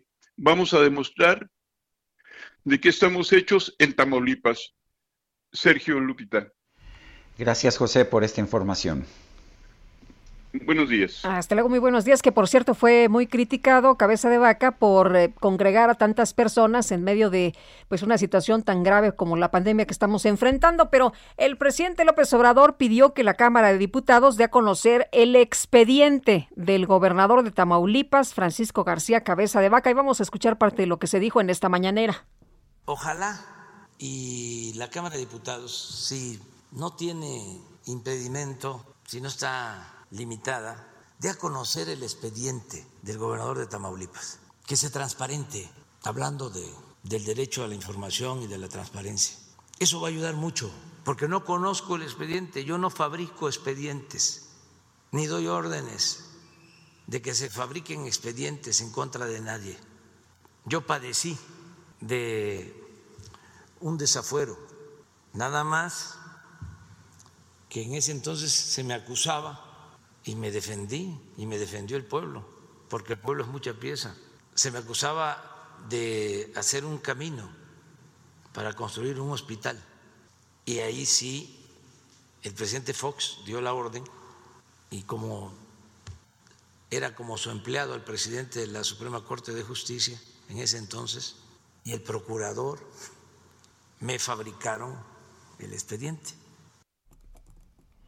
bueno, pues ahí le dice el eh, presidente López Obrador a todo mundo que él no fabrica expedientes y que quiere conocer justamente pues el, eh, el, expediente del gobernador Francisco García Cabeza de Vaca y le pide a la Cámara de Diputados pues que si se puede, que si se vale, él lo revisa. Bueno, pues son las 8 con 49. El expresidente de los Estados Unidos, Donald Trump, reapareció este domingo en la conferencia de acción política conservadora en Orlando, Florida.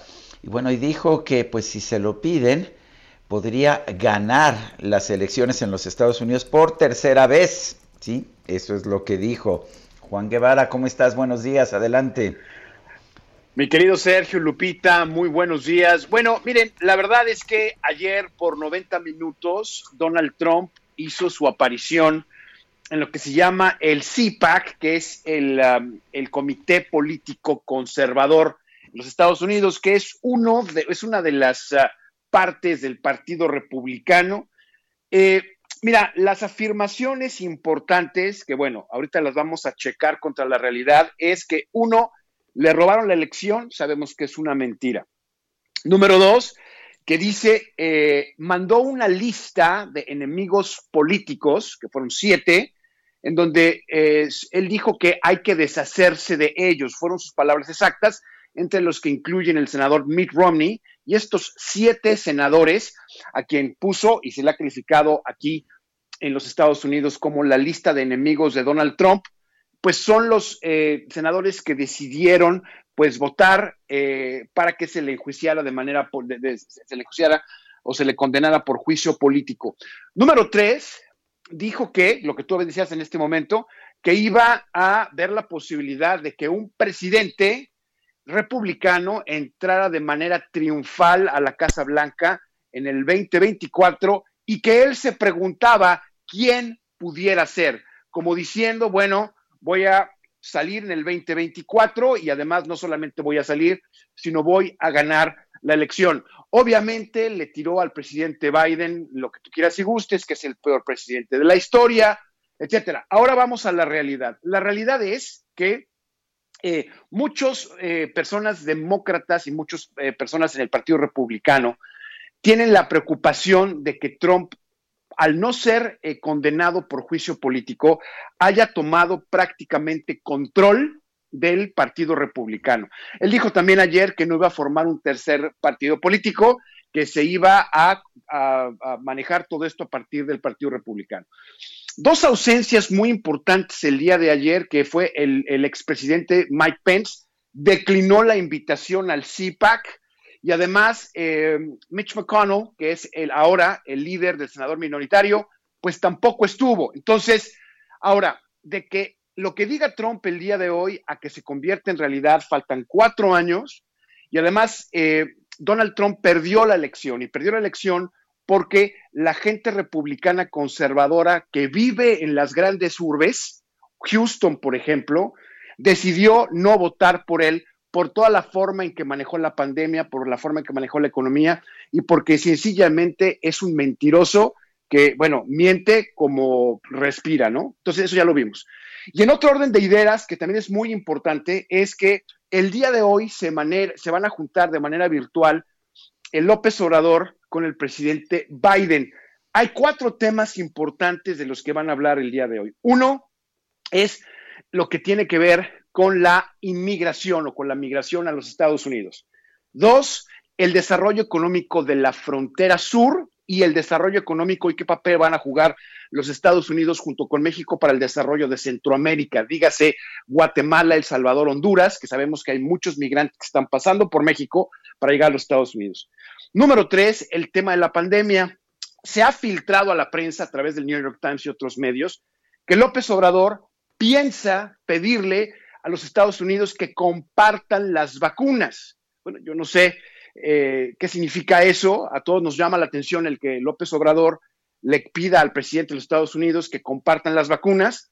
Cada país compra sus vacunas, es un negocio, es decir, no las donan, es simplemente un negocio de las farmacéuticas y pues cada país tiene que comprar sus propias vacunas, ¿no? E, eso es una cuestión económica. Y número cuatro, que también es muy importante, la colaboración bilateral. Son los cuatro temas que se esperan en la agenda del día de hoy. Vamos a ver qué tal funciona esta segunda conversación entre López Obrador y el presidente Joe Biden. Juan Guevara, gracias por esta información. Un fuerte abrazo. Abrazos, saludos, gracias. Son las 8, 8 de la mañana con, perdón, 8 de la mañana con 54 minutos. Guadalupe Juárez y Sergio Sarmiento estamos en el Heraldo Radio. Regresamos en un momento más.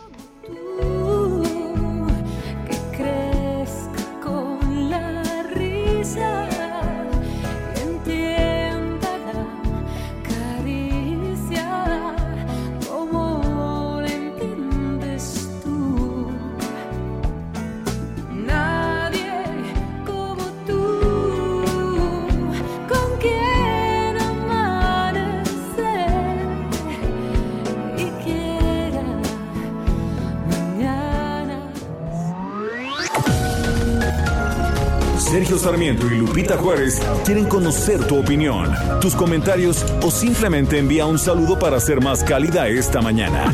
Envía tus mensajes al WhatsApp 5520 109647. Heraldo Radio, la HCL se comparte, se ve y ahora también se escucha.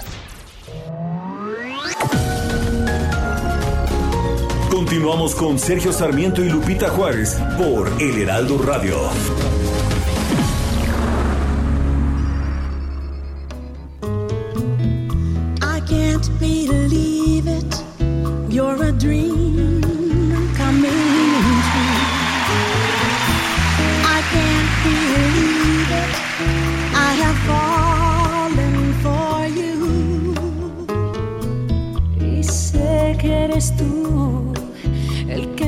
Hace suspirar. Y sé que por ti yo podría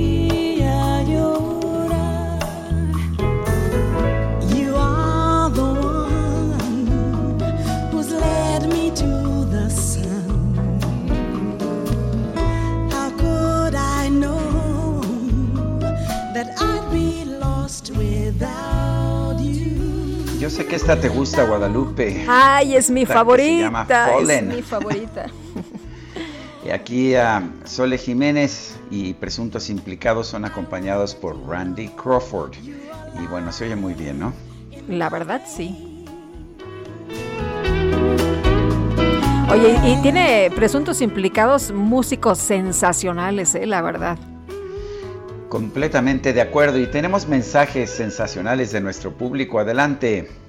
Fíjate que nos eh, escribe una persona que no alcanzo a ver su nombre. A ver aquí, buenos días, excelente inicio de semana y mes cordial. Saludos, soy Oralia Mojica, ya lo encontré. Quiero manifestar como ciudadana mi más enérgica protesta por el vandalismo y atropello del que fue objeto por los ciclistas, el automovilista, esos no eran manifestantes, era una horda de delincuentes que de no ser por los dos pobres policías que afortunadamente lo auxiliaron, hoy estaría muerto, ya basta de tanta violencia, ¿qué nos pasa? Y dice otra, estoy completamente de acuerdo, ¿eh? una cosa es protestar y otra cosa es golpear a, a una persona que pues que no tiene ninguna responsabilidad en lo que se está protestando. Dice otra persona, ahora resulta que el morador de Palacio no sabía de qué iba el hashtag presidente rompa el pacto, a lo mejor, y pensaba que hablaban del pacto mefistofélico que alguien le diga que por desgracia la violencia a las mujeres no es importada. Tristemente el pensamiento machista está muy arraigado en México y es deber de todos erradicarlo sin trivializar, cerrar los ojos o fingir demencia ante un problema de violencia de género. Soy Jesús Díaz de Azcapotzalco y Odio los lunes. No, pues ¿qué pasó? Hay que empezar bien la semana. Oye, pero lo que sí dijo el presidente, que no sé, no sé qué, qué buscaba, eh, dijo, pues rompí el pacto, pero por México, ¿no? bueno, en fin, vamos con, con más información. Oye, fíjate que un video publicado hoy, eh, en un video que se publicó hoy, vemos al ex candidato presidencial Diego Fernández de Ceballos. Eh, y bueno, pues está Diego Fernández de Ceballos en la línea telefónica, se une, se suma a las redes sociales. ¿Qué tal? Muy buenos días, Diego. Lupita, buenos días. Sergio, buenos días. Diego, ahora, ahora sí te uniste a redes sociales, ¿por qué? Mira, de alguna manera fui invitado a eso, promovido por mis hijos, por amigos, por gente cercana, diciéndome que si en la última etapa de mi vida, porque estoy cumpliendo 80 años, puedo hacer algo más por México, que hay unas redes sociales que pueden ser útiles. Para mí son desconocidas. Yo no conozco nada de ello, pero sí sé que se llega y se llega lejos quiero en la última etapa de mi vida aprovechar ese espacio eh, tecnológico, toda esa tecnología para poder ser útil a México. Tratar de llevar sobre todo un mensaje a la juventud para que participe, para que tomen sus manos sus responsabilidades, para que tomen sus manos su destino. Eh, Diego, hablas de que vivimos un momento lleno de peligros en este primer mensaje en redes sociales, en eh, Twitter. Eh, ¿de, qué, ¿De qué peligros? ¿A, qué te refieres? A todos. Desde luego, hay una descomposición social en el mundo donde se pierden mucho los valores. Lo que ustedes acaban de comentar, de que paguen justos por pecadores, de que se puede golpear y despedazar a un ser humano, aunque sea inocente y se pueden quedar muchos culpables y muchos delincuentes riéndose de la realidad. Hay mucha pobreza, mucha violencia, mucha injusticia y yo creo que si puedo dar mi punto de vista sin entrar en cuestiones de odios o resentimientos, pero también sin cobardías, tal vez pueda ser útil, pueda mover algunas voluntades, pueda ayudar a que alguien se anime a tomar esa responsabilidad de ser alguien en la vida. En algún momento eh, dijiste, Diego, que te retirabas de la política, que ya no, no querías estar en política, pero pues de esta forma vas a estar presente en la política. ¿Qué, por, qué lo haces? ¿Qué, qué piensas que, que, puedes lograr? Sí, déjame hacer una presión. Retirarme de la posibilidad de cargos públicos. Retirarme siempre lo dije, no deseo ya ningún cargo, ninguna responsabilidad en un puesto público. Pero de la política, como tú ves, nunca me he retirado. Lo que busco es eso, sencillamente dar mi punto de vista, mi opinión, lo que veo del México de hoy, lo que veo que puede ser un México donde todos asumamos sobre todo ese compromiso de, de lograr un México sin mentiras, porque para mí la mentira es la que genera todos los demás males. Haz de cuenta que es una cazuela, un crisol en donde se cuece y se organiza y se amasa toda la porquería en la vida de un pueblo. La mentira es la que genera todos los odios, todos los crímenes, todos los abusos, todos los latrocinios. Para mí, a través de la mentira, es como se pudren las sociedades. Y por eso quiero luchar, dándole a entender mi punto de vista a millones de seres humanos. Luchar por un México sin mentiras, donde cada quien asuma su responsabilidad, donde no haya conquistados ni conquistadores, donde todos seamos iguales. Muy bien, pues Diego Fernández de Ceballos, como siempre, muchas gracias por platicar con nosotros en este espacio y estaremos muy atentos de tus mensajes en Twitter. Gracias, Lupita, se los agradezco mucho. Ojalá, sea que, ojalá que sea para bien de México. Gracias. Gracias. Es Diego Fernández de Ceballos fue candidato a la presidencia por el Partido Acción Nacional, fue también líder de los legisladores del Partido Acción Nacional en, su momento y pues un hombre que fue importante en la política, en la política mexicana. Son las nueve de la mañana, nueve de la mañana con ocho minutos y vamos a otras informaciones. vamos a otras informaciones. Hoy se va a llevar a cabo la llamada telefónica, como nos lo como le hemos venido señalando, una llamada telefónica o una videoconferencia entre Andrés Manuel López Obrador y el presidente de los Estados Unidos, eh, Joe Biden. Eh, vale la pena señalar que eh, lo que nos han dicho la Secretaría de Relaciones Exteriores y el Departamento de Estado es que los temas que se van a tratar son la economía y la migración. El presidente de la República ha dicho que podría pedir un acuerdo migratorio al presidente de los Estados Unidos, que está realizando de hecho una reforma migratoria allá en su país, pero que no está considerando de hecho un acuerdo migratorio que pudiera facilitar la emigración de mexicanos a los Estados Unidos. Lo que está planteando es más bien la legalización de 11 millones de trabajadores indocumentados. Eh, seguramente será esta la nota principal de mañana, pero por lo pronto sí vale la pena señalar que hoy se lleva a cabo esta conferencia virtual, este encuentro virtual entre el presidente de México, Andrés Manuel López Obrador, y el presidente de los Estados Unidos, Joe Biden. Y personal de salud de Yucatán protestó en Mérida para exigir ser vacunado contra el COVID-19. Herbert Escalante, nos tienes todos los detalles, te escuchamos. Buenos días. Hola. Algo pasó ahí con la comunicación. Bueno, mientras recuperamos el contacto, de acuerdo a los resultados del último monitoreo sobre estudios cero epidemiológicos conducidos por la Organización Mundial de la Salud, menos del 10% de la población mundial tiene anticuerpos contra el coronavirus. Esto lo ha señalado Sumaya Swaminathan, que es científica en jefe del organismo. Y bueno, del mismo modo, aseguró que es muy probable que las vacunas contra el COVID-19 hasta ahora para su uso de emergencia prevengan casos graves de la enfermedad, hospitalizaciones y fallecimientos a causa de las nuevas variantes del virus que han sido detectadas. Y Herbert, te escuchamos. Muy buenos días. Algo pasa por ahí, ¿verdad? Sí, hola, buenos días. Ah, ahí, ahí te eh, escuchamos. Adelante. Muy bien, en aproximadamente 100 médicos y personal de salud de Yucatán protestaron en el Monumento a la Patria en Mérida este fin de semana para exigir ser vacunados sin distinción contra el COVID-19, pues calculan que solo el 10% de los trabajadores de los hospitales han sido inmunizados. Personal de nosocomios públicos y privados se manifestó para ser incluido en el plan de vacunación, pues lamentaron que la, la lentitud en la aplicación de las dosis por parte del gobierno federal, lo que deja en una situación de vulnerabilidad a la gran mayoría.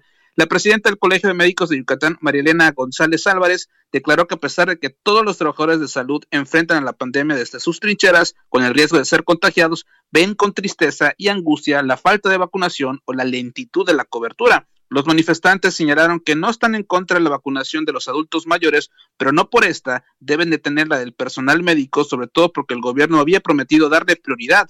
En ese punto lamentaron que muchos médicos del sector privado no están siendo vacunados en Yucatán. En la protesta acudió el señor José Canales Rubio, padre del joven pediatra intensivista Jorge José Canales Rincón, quien falleció hace unos días tras perder la batalla contra el COVID-19. Él declaró que todos son susceptibles de ser contagiados, pero el sector médico está en la primera línea, tiene mayor riesgo, por lo que no se vale que no los hayan vacunado a todos. Esta es la información de este Yucatán. Muchas gracias, muy buenos días. Estamos en contacto. Y gobernadores de Morena se sumaron al Acuerdo Nacional por la Democracia que busca garantizar elecciones limpias. Es un acuerdo que propuso el presidente de la República, Jorge Almaquio. Adelante. Gracias, Sergio Lupita, amigos. Así es, y en un documento leído por la jefa de gobierno, Claudia Sheinbaum, manifestaron su respaldo al presidente Andrés Manuel López Obrador, se comprometieron a no solapar a nadie que utilice recursos públicos ni a dejar que ingrese dinero ilícito a las campañas. Señalaron que actuarán como hasta ahora para que queden en el oscuro pasado los malos recuerdos de décadas de imposiciones y fraudes electorales. Escuchemos. Nos comprometemos a no apoyar a ningún candidato de ningún partido, a no permitir que se utilice el presupuesto público con fines electorales a denunciar la entrega de dinero del crimen organizado o de la delincuencia de cuello blanco para financiar campañas. Garantizaron además que no traficarán con la pobreza de la gente ni permitirán tramposos o mapaches electorales. Evitarán el acarreo y el relleno de urnas, la falsificación de actas y todas las abominables prácticas ilegales y antidemocráticas que deben quedar, dijeron, en el pasado de manera definitiva. En ese marco, el gobernador de Veracruz, Cuitlagua García, pidió denunciar para evitar irregularidades. Escuchemos. A proteger ni a solapar a nadie, ese es un compromiso y que ojalá este, todos eh, estén en la misma línea. Hablo de autoridades municipales también, no solamente funcionarios estatales, sino también en los municipios, y de esta manera hagamos una histórica elección entre todos, autoridades y ciudadanos. Luis Miguel Barbosa, gobernador de Puebla, pidió hacer el próximo proceso electoral el primero auténticamente democrático de toda la historia de nuestro país. De esta manera también señalaron que en caso de que algún funcionario pues esté involucrado en estas prácticas irregulares, bueno, van a presentar las denuncias para que pues sean castigados penalmente en todo en todo el país. Sergio Lupita, amigos, el reporte que les tengo. Jorge Almaquio, muchas gracias. Buen día, hasta luego. Hasta luego. Y el 26 de febrero, el cantante Chucho Rivas lanzó su nuevo sencillo Mariposa. Y Chucho Rivas, ¿cómo estás? Muy buenos días, felicidades. Hola, hola, muchas gracias. Todo muy bien por acá, ¿cómo estás? Bien, afortunadamente. A ver, cuéntanos de Mariposa. Muchas gracias. Sí, Mariposa es mi más reciente sencillo y es una canción que, que creo yo es muy divertida y muy fresca porque como la compuse con uno de mis mejores amigos en un día que no íbamos necesariamente a trabajar, sino simplemente como a, divertirnos. Creo que la canción no tiene predisposición alguna, creo que todo el tiempo está experimentando tanto con melodías como con letras que no estaba acostumbrado a usar y con algunos géneros musicales que hicimos pues una mezcla. Entonces creo que es una canción que mantuvo una diversión y una frescura, como te comentaba anteriormente, muy padre y que me emociona mucho que ya esté fuera. Ah, este, ¿Este sencillo se va a integrar a algún álbum, algún disco posterior?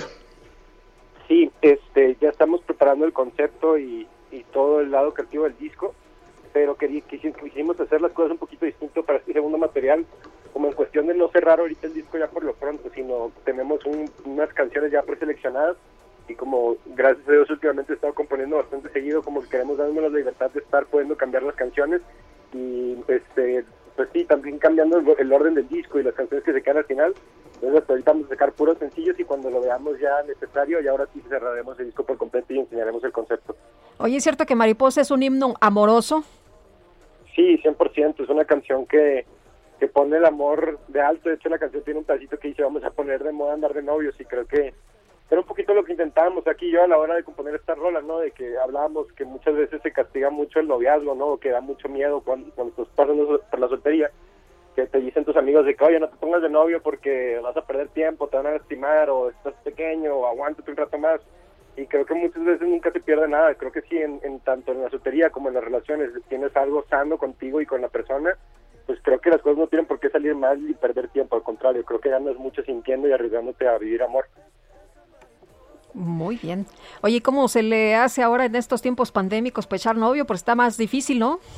No, pues obviamente sí está más cañón, pero pero al final de cuentas creo que las redes sociales también pueden ayudar un poco, ¿no? De a conocer un poco más a la persona y esperemos pues ya después te puedan conocer en persona, pero pues ahorita incluso el amor no solo es como una pareja, ¿no? El amor puede ser tu entorno, a ti mismo, a tus familiares. Creo que, que el amor se representa en muchas formas, no solo, no solo, en, no solo en dos personas.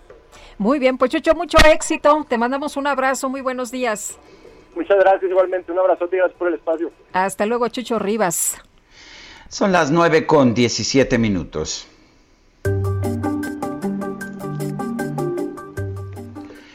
Mariano Riva Palacio, adelante, ¿qué nos tienes en Bienestar H?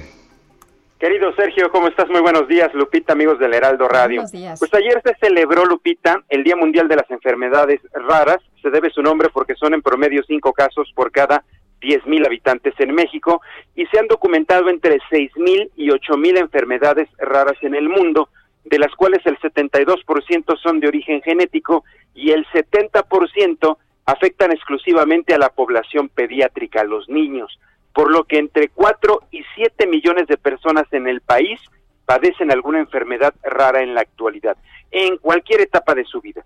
Según la doctora Fabiola Mariño, ella es gerente médica de enfermedades raras de Pfizer, actualmente el COVID-19 ha generado en los médicos un mayor interés y preocupación por el cuidado de la salud, por lo que es muy importante, dice la doctora, no dejar de asistir al médico aún en estos momentos de pandemia. Las enfermedades raras, aunque tienen una baja prevalencia, con el acompañamiento y el tratamiento adecuados pueden mejorar la calidad de vida de los pacientes. Sin embargo, pues para llegar a eso, Lupita, pues es primordial asistir al médico y obtener un diagnóstico oportuno. Ahora, ¿cómo identificarlas si son raras? Mariana nos dice que son raras, los doctores nos dicen que son raras, ¿cómo las identificamos? Es importante primero observar a los pequeños en sus primeras semanas de vida. Algún comportamiento raro, que el niño Lupita no responda a estímulos o en muchos casos, Sergio, se observe, se observe algunas malformaciones en su rostro, en sus manos o en su cuerpo. Los especialistas indican que para atenderlos son los hematólogos, los neurólogos y los cardiólogos los especialistas indicados para hacerlo. En México se han documentado de este mundo tan amplio de enfermedades las más comunes en México son 20 y son las más comunes las siguientes, te voy les voy a mencionar rapidísimo algunas.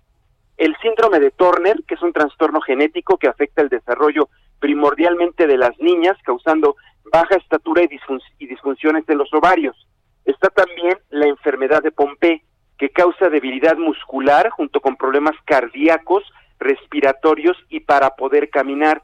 La hemofilia también es una enfermedad rara que es un trastorno hemorrágico que eh, causa que la sangre no coagule. Otra más es la espina bífida, que es un defecto congénito que ocurre cuando la columna vertebral y la médula espinal no se forman adecuadamente y lo que ocasiona es una malformación. La fibrosis quística, que es causada por un gen defectuoso que hace que el cuerpo produzca un líquido anormal y espeso que se acumula en los pulmones. Y también está la hiperplasia suprarrenal congénita, que es cuando las personas carecen de una enzima que las glándulas suprarrenales necesitan para producir hormonas, produciendo más andrógenos, lo que hace que las niñas, las mujeres, tengan manifestaciones masculinas muy marcadas y etcétera, etcétera. Así que la mayoría, Sergio Lupita, tiene tratamiento, en algunos casos es demasiado caro, muy caro, y los pacientes deben ser apoyados por asociaciones o fundaciones para tener acceso a los mismos medicamentos. Así que el llamado de los especialistas es la detección oportuna para mejorar la calidad de vida de quien padece alguna de estas enfermedades raras, para atacarlas eh, comúnmente, Lupita, con medicamentos biotecnológicos que son muy efectivos, pero insisto, son tan caros que a la mayoría de las personas que las afecta no les alcanza para obtenerlos. Así que, Sergio Lupita, hasta aquí mi información. La reflexión de esta mañana, el día de ayer se celebró el Día Mundial de las enfermedades raras. Esta mañana, los detalles en Bienestar H. Gracias, Mariano. Muy buenos días, Sergio.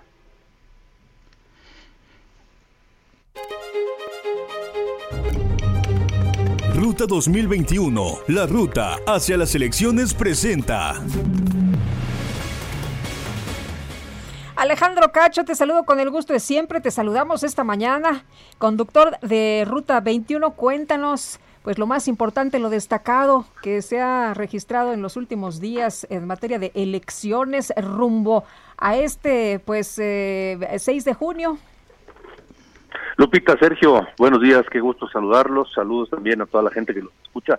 Pues eh, sin duda hoy la atención está puesta sobre lo que ocurre en Guerrero, esta eh, decisión del partido de volver a eh, analizar los perfiles de las militantes y los militantes que aspiren a ser candidatos de Morena a gobernador de Guerrero, le quitaron la candidatura que ya tenía confirmada Félix Salgado Macedonio ante las presiones de las eh, feministas, grupos feministas y propios militantes de Morena que no estaban de acuerdo con su nominación, pero no le cerraron la puerta, le dejan la posibilidad abierta. Él mismo inmediatamente que se supo la decisión eh, a sus seguidores les dijo, pues voy de nuevo. Pablo Milka eh, Sandoval, quien era uno de sus competidores más fuertes al interior de Morena, ya dijo que él no va, y bueno, pues eh, hay que esperar a ver qué, qué ocurre. Finalmente, la gran incógnita será, ¿van a volver a designar eh, a Félix Salgado. A Félix Salgado Macedonio. Oye, pues él estaba muy contento en la mañana de esta renuncia de Pablo Almícar, ¿eh? Él decía que, que, celebraba este gesto patriótico. Le dijo, hermano, celebro este gesto patriótico, ¿sí? Así es, hermano y patriota, ¿no? Entonces, bueno, pues hay que esperar. Tal vez todo está encaminado hacia allá, a que vuelva a ser él elegido a candidato a, gobernador Guerrero por Morena. Vamos a esperar a ver qué es lo que pasa. Eh, la pregunta es, ¿lo harán antes del próximo eh, 8 de marzo o lo harán después? Los tiempos se van a apretar. De cualquier manera, bueno, eso yo creo va a marcar la coyuntura eh, del proceso electoral en esta semana y eh, también pues tuvimos en el programa de anoche las las elecciones, las, las, ¿cómo se llama? Las, las, encuestas para las 16 alcaldías de la Ciudad de México, en donde Morena vuelve otra vez a tener este pues el 75% de ellas, 12 de 16 parece que las va a ganar Morena, ya sea con eh, candidatos que buscan su reelección, actualmente son alcaldes, o con otros otros eh, candidatos, otros aspirantes, pero eh, todo parece indicar que la capital del país volverá a seguir eh, en manos de Morena en su mayoría. Muy bien. Alejandro, pues, muchas gracias. Gracias a ustedes, un abrazo a los dos. Recuerden que los esperamos el próximo domingo, 4 de la tarde por Heraldo Radio, 10 y media de la noche, Ruta 2021 por Heraldo Televisión. Bueno, pues muchas gracias, Alejandro Cacho. Gracias, Sergio. Saludos. Bueno. Ruta 2021, la ruta hacia las elecciones presentó.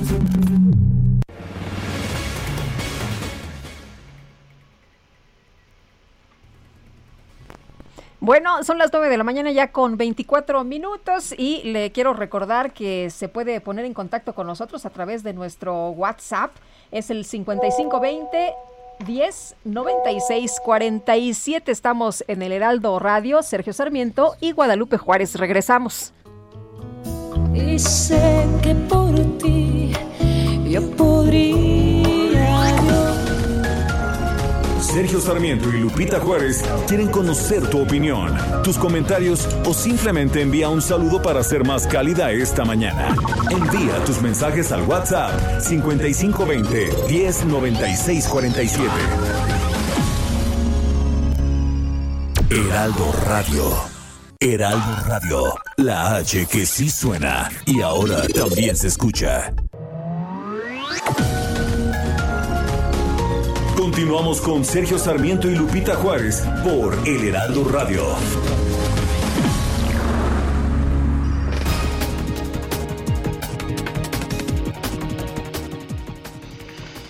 Son las 9 de la mañana, 9 de la mañana con 30 minutos. Tenemos un resumen de la información más importante. El presidente Andrés Manuel López Obrador informó desde Palacio Nacional que hasta el momento 25 gobernadores del país se han adherido al acuerdo en favor de la democracia para comprometerse a no intervenir en las próximas elecciones. Dando a conocer que 25 gobernadores, incluida la jefa de gobierno de la Ciudad de México, y estoy seguro, si no está aquí, que lo va a hacer la gobernadora de Sonora. Pero ellos son los que han manifestado hasta ahora su adhesión al acuerdo en favor de la democracia. Les agradecemos mucho su confianza. Hay que esperar porque es muy probable que se adhieran más a este acuerdo. Y por otro lado, el presidente aclaró que su encuentro de este lunes con el presidente de los Estados Unidos, Joe Biden, no va a afectar su decisión de impulsar una reforma a la ley de la industria eléctrica para fortalecer a la CFE los adversarios conservadores, corruptos, pues que estaban dedicados a robar y que no quieren dejar de robar, piensan que la reforma eléctrica, que es para fortalecer a la Comisión Federal de Electricidad, para que no cueste más a los consumidores la luz y para que no nos estén saqueando, como sucedía, piensan que se le va a dar marcha atrás porque va a llamar el presidente de Estados Unidos. Pues no es así, porque el presidente de Estados Unidos es respetuoso de nuestra soberanía. Este lunes un tribunal de París declaró culpable de corrupción y tráfico de influencias al expresidente de Francia, Nicolás Sarkozy. Se le condenó a un año de cárcel y dos de prisión condicional. La presidenta de la Comisión Europea, Ursula von der Leyen, anunció que este mes va a presentar diversas propuestas para la aplicación de un pase verde digital con el objetivo de que los portadores puedan demostrar que ya han sido vacunados contra el COVID-19.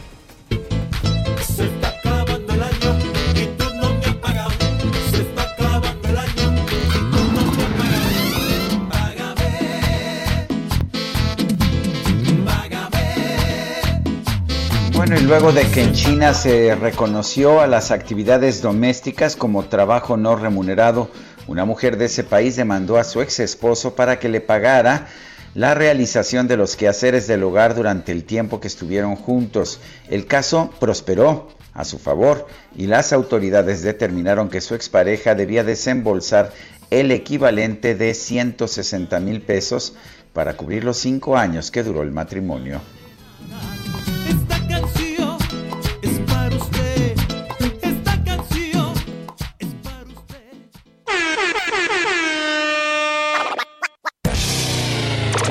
La micro deportiva. Aquí iniciamos.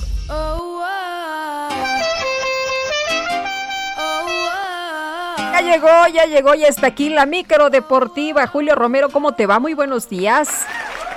Muy bien, Sergio, Lupita, amigos del auditorio, muy buenos días, qué placer saludarles.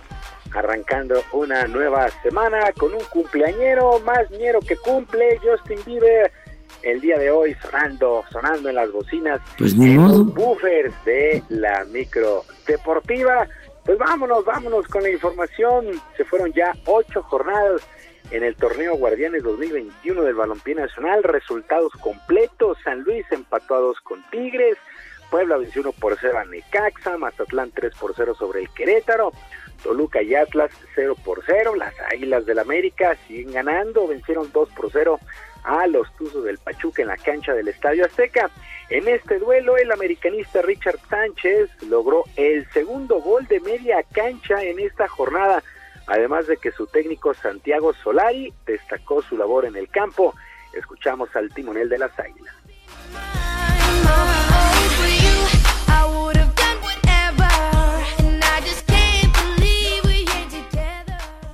Partido de Richard me, Sánchez me, pareció fantástico, ¿no? Eh, ha hecho un gol maravilloso, un gol muy, muy bonito, difícil de ver. Hubo un gol muy bonito también el, eh, de Chivas eh, esta, esta, semana pasada, estos días pasados, y, demuestra la calidad de los futbolistas de, la, de la liga.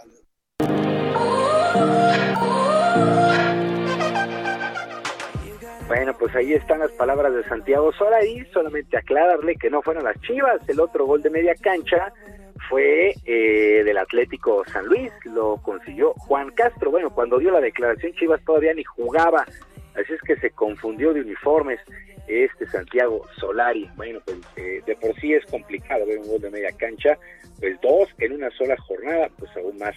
Bueno, el equipo de Cruz Azul continúa de líder general de la competencia, vencieron uno por cero a los Esmeraldas de León, los actuales campeones. El conjunto cementero sigue dando satisfacciones a su afición en esta campaña con buenos juegos, pero su técnico Juan Reynoso no se ilusiona además.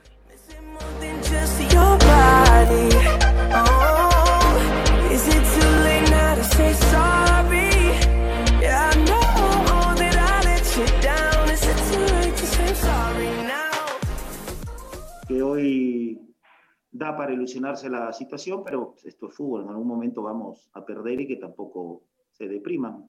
Eh, hoy no es para eh, reventar cohetes y cuando perdamos tampoco es para, para cortarnos la, la vena.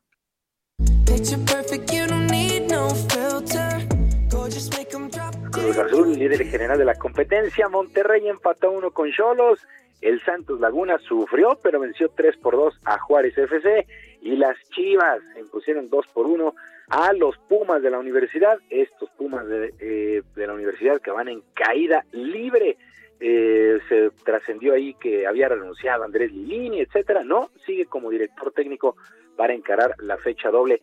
¿Cómo está la situación en la tabla? Los primeros cinco lugares, Cruz Azul líder general con 18 puntos, América es segundo con 16, Santos tercero con 15, Toluca es eh, cuarto sitio con 14 y la quinta plaza es para Tijuana que tiene 13 unidades.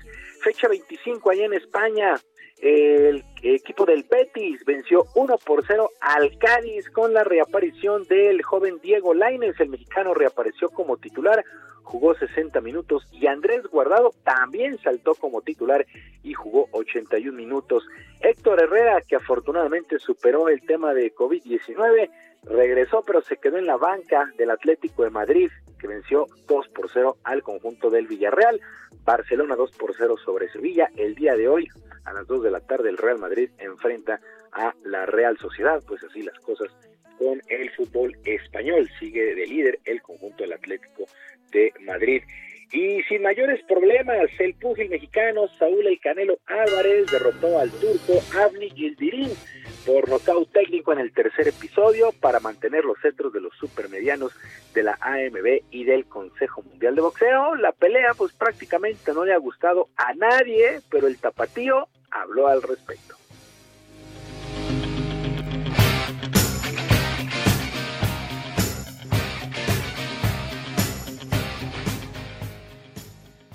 Porque si tiene pegada, no, no, no creas que no, y en el boxeo pues un mal golpe puede cambiar todo, ¿no? Pero pues es, obviamente sabía y sé y tenía que demostrar que era mucho mejor que él y, y, y lo que hice era lo que tenía que hacer.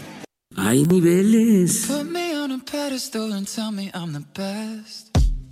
Bueno, pues las palabras de Saúl El Canelo Álvarez dicen que duró más la quincena que la pelea del Canelo el fin de semana. Que eso sí calienta. Que unificará el título ahora con el británico BJ Saunders, monarca de la OMB, el próximo 8 de mayo. Así es que regresa en mayo el Canelo Álvarez a los cuadriláteros. Y los mexicanos Carlos Ortiz y Abraham Anser terminaron en los lugares 15 y 18 respectivamente en el World Golf Championship que se disputó este fin de semana en Bradenton, Florida, dentro del Tour Profesional de la PGA. El local estadounidense Colin Morikawa ganó el evento demostrando que por hoy es uno de los golfistas pues, más destacados apenas a sus 24 años de edad. Por cierto, todos los golfistas vistieron de rojo en honor a Tiger Woods, quien se está recuperando de un fuerte accidente de automóvil. Pues así las cosas con lo que ha sucedido este fin de semana en el mundo del golf. Y ya para terminar, el mexicano Juan Toscano, siete puntos, cinco rebotes y cuatro asistencias en poco más de 20 minutos con los guerreros de Golden State, pero perdieron 117-91 ante los Lakers de Los Ángeles en actividad del básquetbol de la NBA. Está teniendo actividad Juan Toscano con estos guerreros de Golden State. LeBron James, 19 puntos en la actividad el día de ayer en el baloncesto de los Estados Unidos. Sergio Lupita, amigos del auditorio, la información deportiva este lunes, que sea una muy buena semana. Recuerde que tenemos vías de comunicación en Twitter, en arroba jromerohb, en arroba jromerohb y nuestro canal de YouTube, Barrio Deportivo. Ahí, Barrio Deportivo, todos los días a las 5 de la tarde. Yo les mando un abrazo a la distancia y deseo que ambos tengan una extraordinaria semana. Igualmente, Julio Romero, muy buenos días. Buenos días para todos.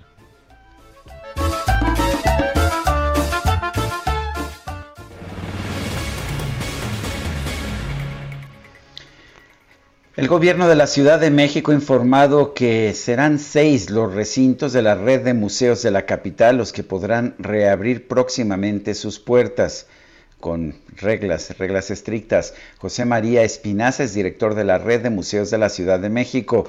José María Espinaza, buenos días, gracias por tomar la llamada. ¿Qué tal? Buenos días, Sergio. Un gusto hablar eh, contigo. Gracias, José María. cuéntenos sobre, sobre esta situación. ¿Cuáles son los recintos que podrán abrir y cuáles serán las reglas? Bueno, la, reabrimos los museos con unas reglas eh, muy estrictas de protección a los visitantes, eh, que incluyen el uso de tapabocas eh, obligatorio, el gel, los tapetes sanitizantes, la sana distancia y a un 20% del aforo eh, que tenemos permitido. Eh, todo esto es para garantizarle al público que nuestros museos al reabrir son lugares seguros. Entre los que abren está el, las, eh, los espacios que están en el Cabildo de la Ciudad de México, en el, el mero Zócalo, que incluyen la Galería El Ágora, donde hay una exposición sobre los movimientos urbanos populares, la Galería de Cronistas, eh, la mm, eh, galería donde está una exposición en homenaje a Carlos Monsiváis y el patio del Cabildo que tiene la prolongación de esta exposición en homenaje a Monsiváis. Eh, reabre también el Museo de la Ciudad de México con la oferta de tres exposiciones que no llegaron a verse por las circunstancias que todos conocemos, eh, la pintora chileno-mexicana Mon Laferte, la colectiva 50 mujeres, 50 cuadros, 50 años, y eh, una individual de Sofía Echeverría, una ah, eh, pintora mexicana joven.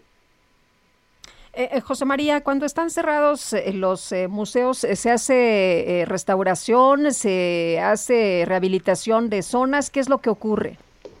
Bueno, el, que los museos tienen que tener siempre una vigilancia en su estructura y en su infraestructura para que funcionen adecuadamente las circunstancias en que se dio la emergencia sanitaria volvieron esto muy problemático. Se eh, sanitizan cada eh, dos semanas, se tiene un proceso de limpieza muy cuidadoso, eh, mm, se revisan las instalaciones regularmente.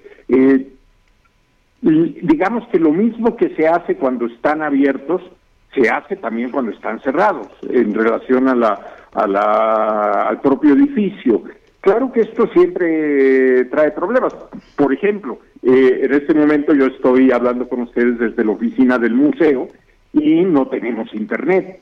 Eh, algo pasa con el sistema de la red dentro del museo que eh, estamos revisando para que mañana, que ya abrimos al público, esté en perfecto funcionamiento.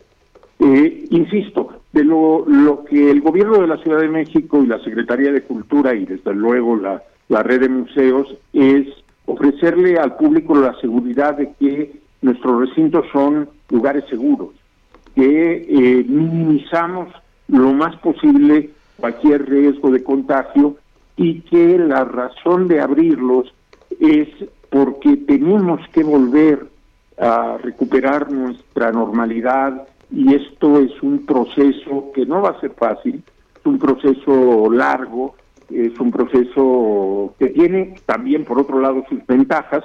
Eh, el público se habrá podido dar cuenta que eh, la emergencia sanitaria le dio a los recintos museográficos eh, la mm, oportunidad de dar un salto cualitativo y cuantitativo en sus contenidos digitales. Bueno, eh, a, propósito, son seis los que abren. ¿De cuántos? ¿Cuántos museos hay en la red? Eh, eh, siete. Solo está cerrado el Museo de la Revolución, que está. Tenemos que resolver una problemática de las instalaciones. Como saben, este museo es está debajo de la tierra, digamos, tiene complicaciones de ventilación, etcétera, etcétera, y los eh, eh, técnicos y, los especialistas en esto nos indicarán en el momento en que podamos reabrir. Pero sí se puede tomar el elevador y, tener esta vista, ¿no? De, ahí del monumento. El elevador no pertenece al museo. Ah, Eh, creo que no está funcionando. Ah, qué bueno que nos avisas para, Sí. para, Sí. para evitarnos llegar y que no, que no se pueda si hacer. alguien va pues, con la voluntad de subir al elevador que da una una vista muy bonita, creo creo que no está funcionando, pero esto no, no- el Esa elevador parte, no es parte del museo, es eh, eh, pertenece a otro organismo y entonces no estoy seguro si está funcionando. Muy bien. José María Espinaza, gracias por hablar con nosotros. No, gracias a ustedes y invito a, a- al público a ir regresando a nuestros museos. La cultura siempre será una manera de eh, mm, resistir a estos inconvenientes como eh, la emergencia sanitaria. Muy bien, gracias. Es el director de la Red de Museos de la Ciudad de México, José María Espinaza. Adelante, Lupita. Tenemos información desde Indios Verdes. Por allá anda Israel Lorenzana. ¿Qué nos tienes esta mañana, Israel? Sergio Lupita, muchísimas gracias. Pues fíjate que continúan las fallas de la energía eléctrica en la línea 3 del metro. Esta vez fue la estación Indios Verdes, 18 de marzo y Potrero, en donde se tuvo fallas en las líneas de energía eléctrica y en ese sentido, bueno, pues el, servicio estuvo detenido por algunos minutos. Ya para estos momentos se ha restablecido, van de manera lenta, pero finalmente se está dando el servicio.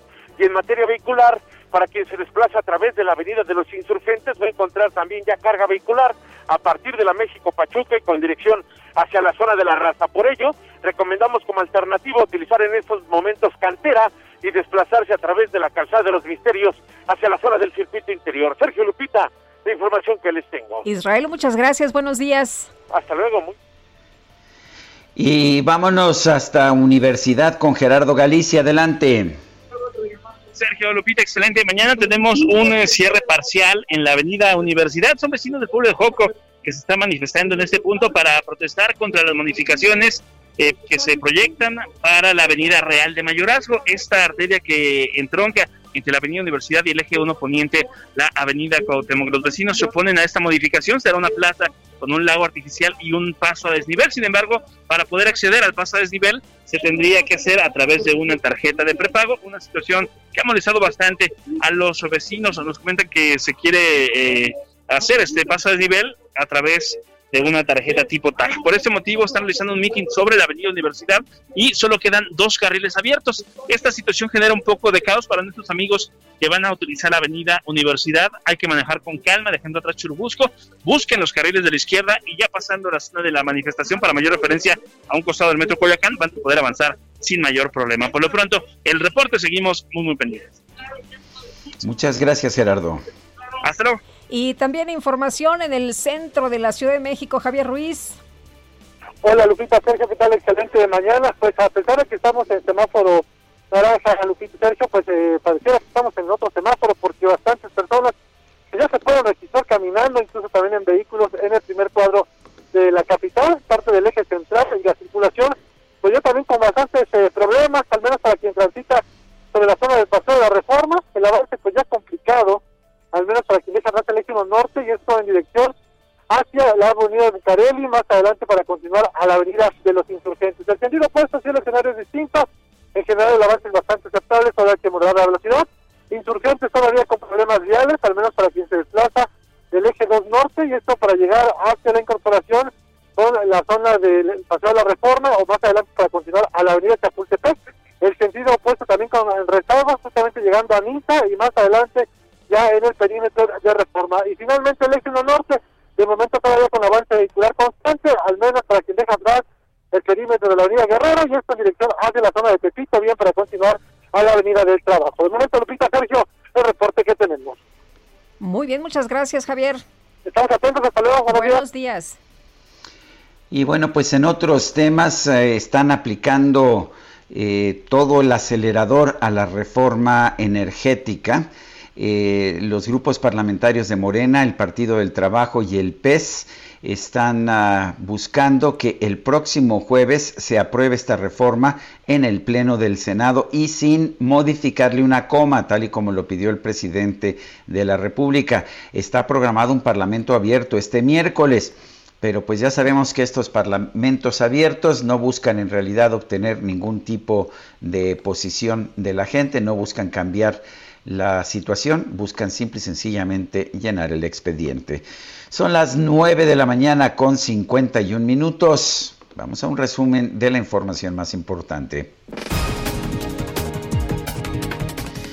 Esta mañana el presidente López Obrador rechazó haber fabricado la petición de desafuero contra el gobernador de Tamaulipas, Francisco García Cabeza de Vaca, por lo que pidió a la Cámara de Diputados que dé a conocer el expediente del caso. Y por otro lado, el presidente aseguró que el subsecretario Hugo López Gatel, así como los secretarios de Marina y de la Defensa Nacional Rafael Tejeda y Luis Crescencio Sandoval, ya se encuentran fuera de peligro tras haber contraído el COVID-19. El secretario de prensa del Kremlin, Dmitry Peskov, aseguró que el presidente de Rusia, Vladimir Putin, está dispuesto a restaurar las relaciones bilaterales con Estados Unidos en la medida en que Washington tenga la misma disposición. En Reino Unido, el Palacio de Buckingham informó que el príncipe Felipe, el esposo de la reina Isabel II, fue trasladado a otro hospital de Londres para ser sometido a nuevos exámenes eh, por problemas cardíacos.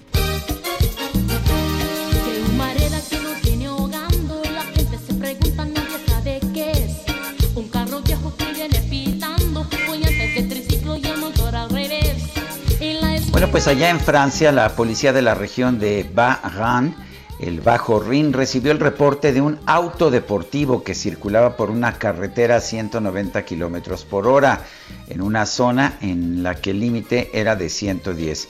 Sin embargo, tras una pequeña movilización, se logró detener al automovilista. El caso rápidamente se hizo viral ya que el conductor resultó un adulto mayor de casi 90 años. Dijo que pues que estaba manejando esa velocidad porque iba tarde para su cita para recibir la vacuna contra el COVID-19.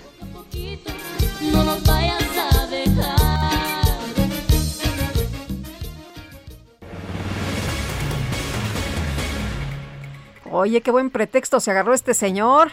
pero no creo que se haya salvado de la multa, ¿eh? Allá no es de creo, que. Yo tampoco, allá no es de que, este, fíjese que, no, no, no, nada. Bueno, eh, que ya nos vamos, ¿verdad? Ya se nos fue el tiempo, son las 9 de la mañana con 53 minutos, pero ha sido un placer verte a la distancia o escucharte a la distancia, Guadalupe. Igualmente, Sergio, que tengas un excelente mes, al igual que todos. Ojalá que marzo nos traiga cosas mucho mejores. Y bueno, pues eh, mañana nos escuchamos aquí a las 7 en punto. Que la pasen todos muy bien y mm, que coma frutas y verduras, ¿no? Pues eso dicen, y si no, por lo pronto nos escuchamos mañana en punto de las 7. Y sí, hasta entonces, gracias de todo corazón. Lo dejamos con En la Oscuridad, con presuntos implicados. Quedan gotas de silencio que nos vio beber. Y en la oscuridad, descubriendo los engaños, déjame conseguiste hacerme daño. Tanta luz que prometías se quebró como los días.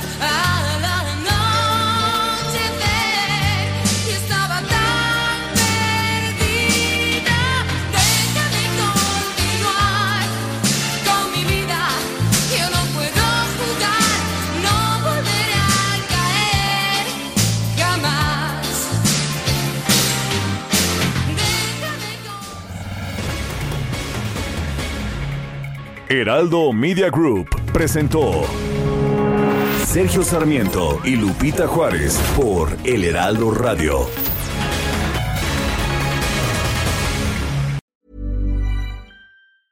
Ever catch yourself eating the same flavorless dinner three days in a row?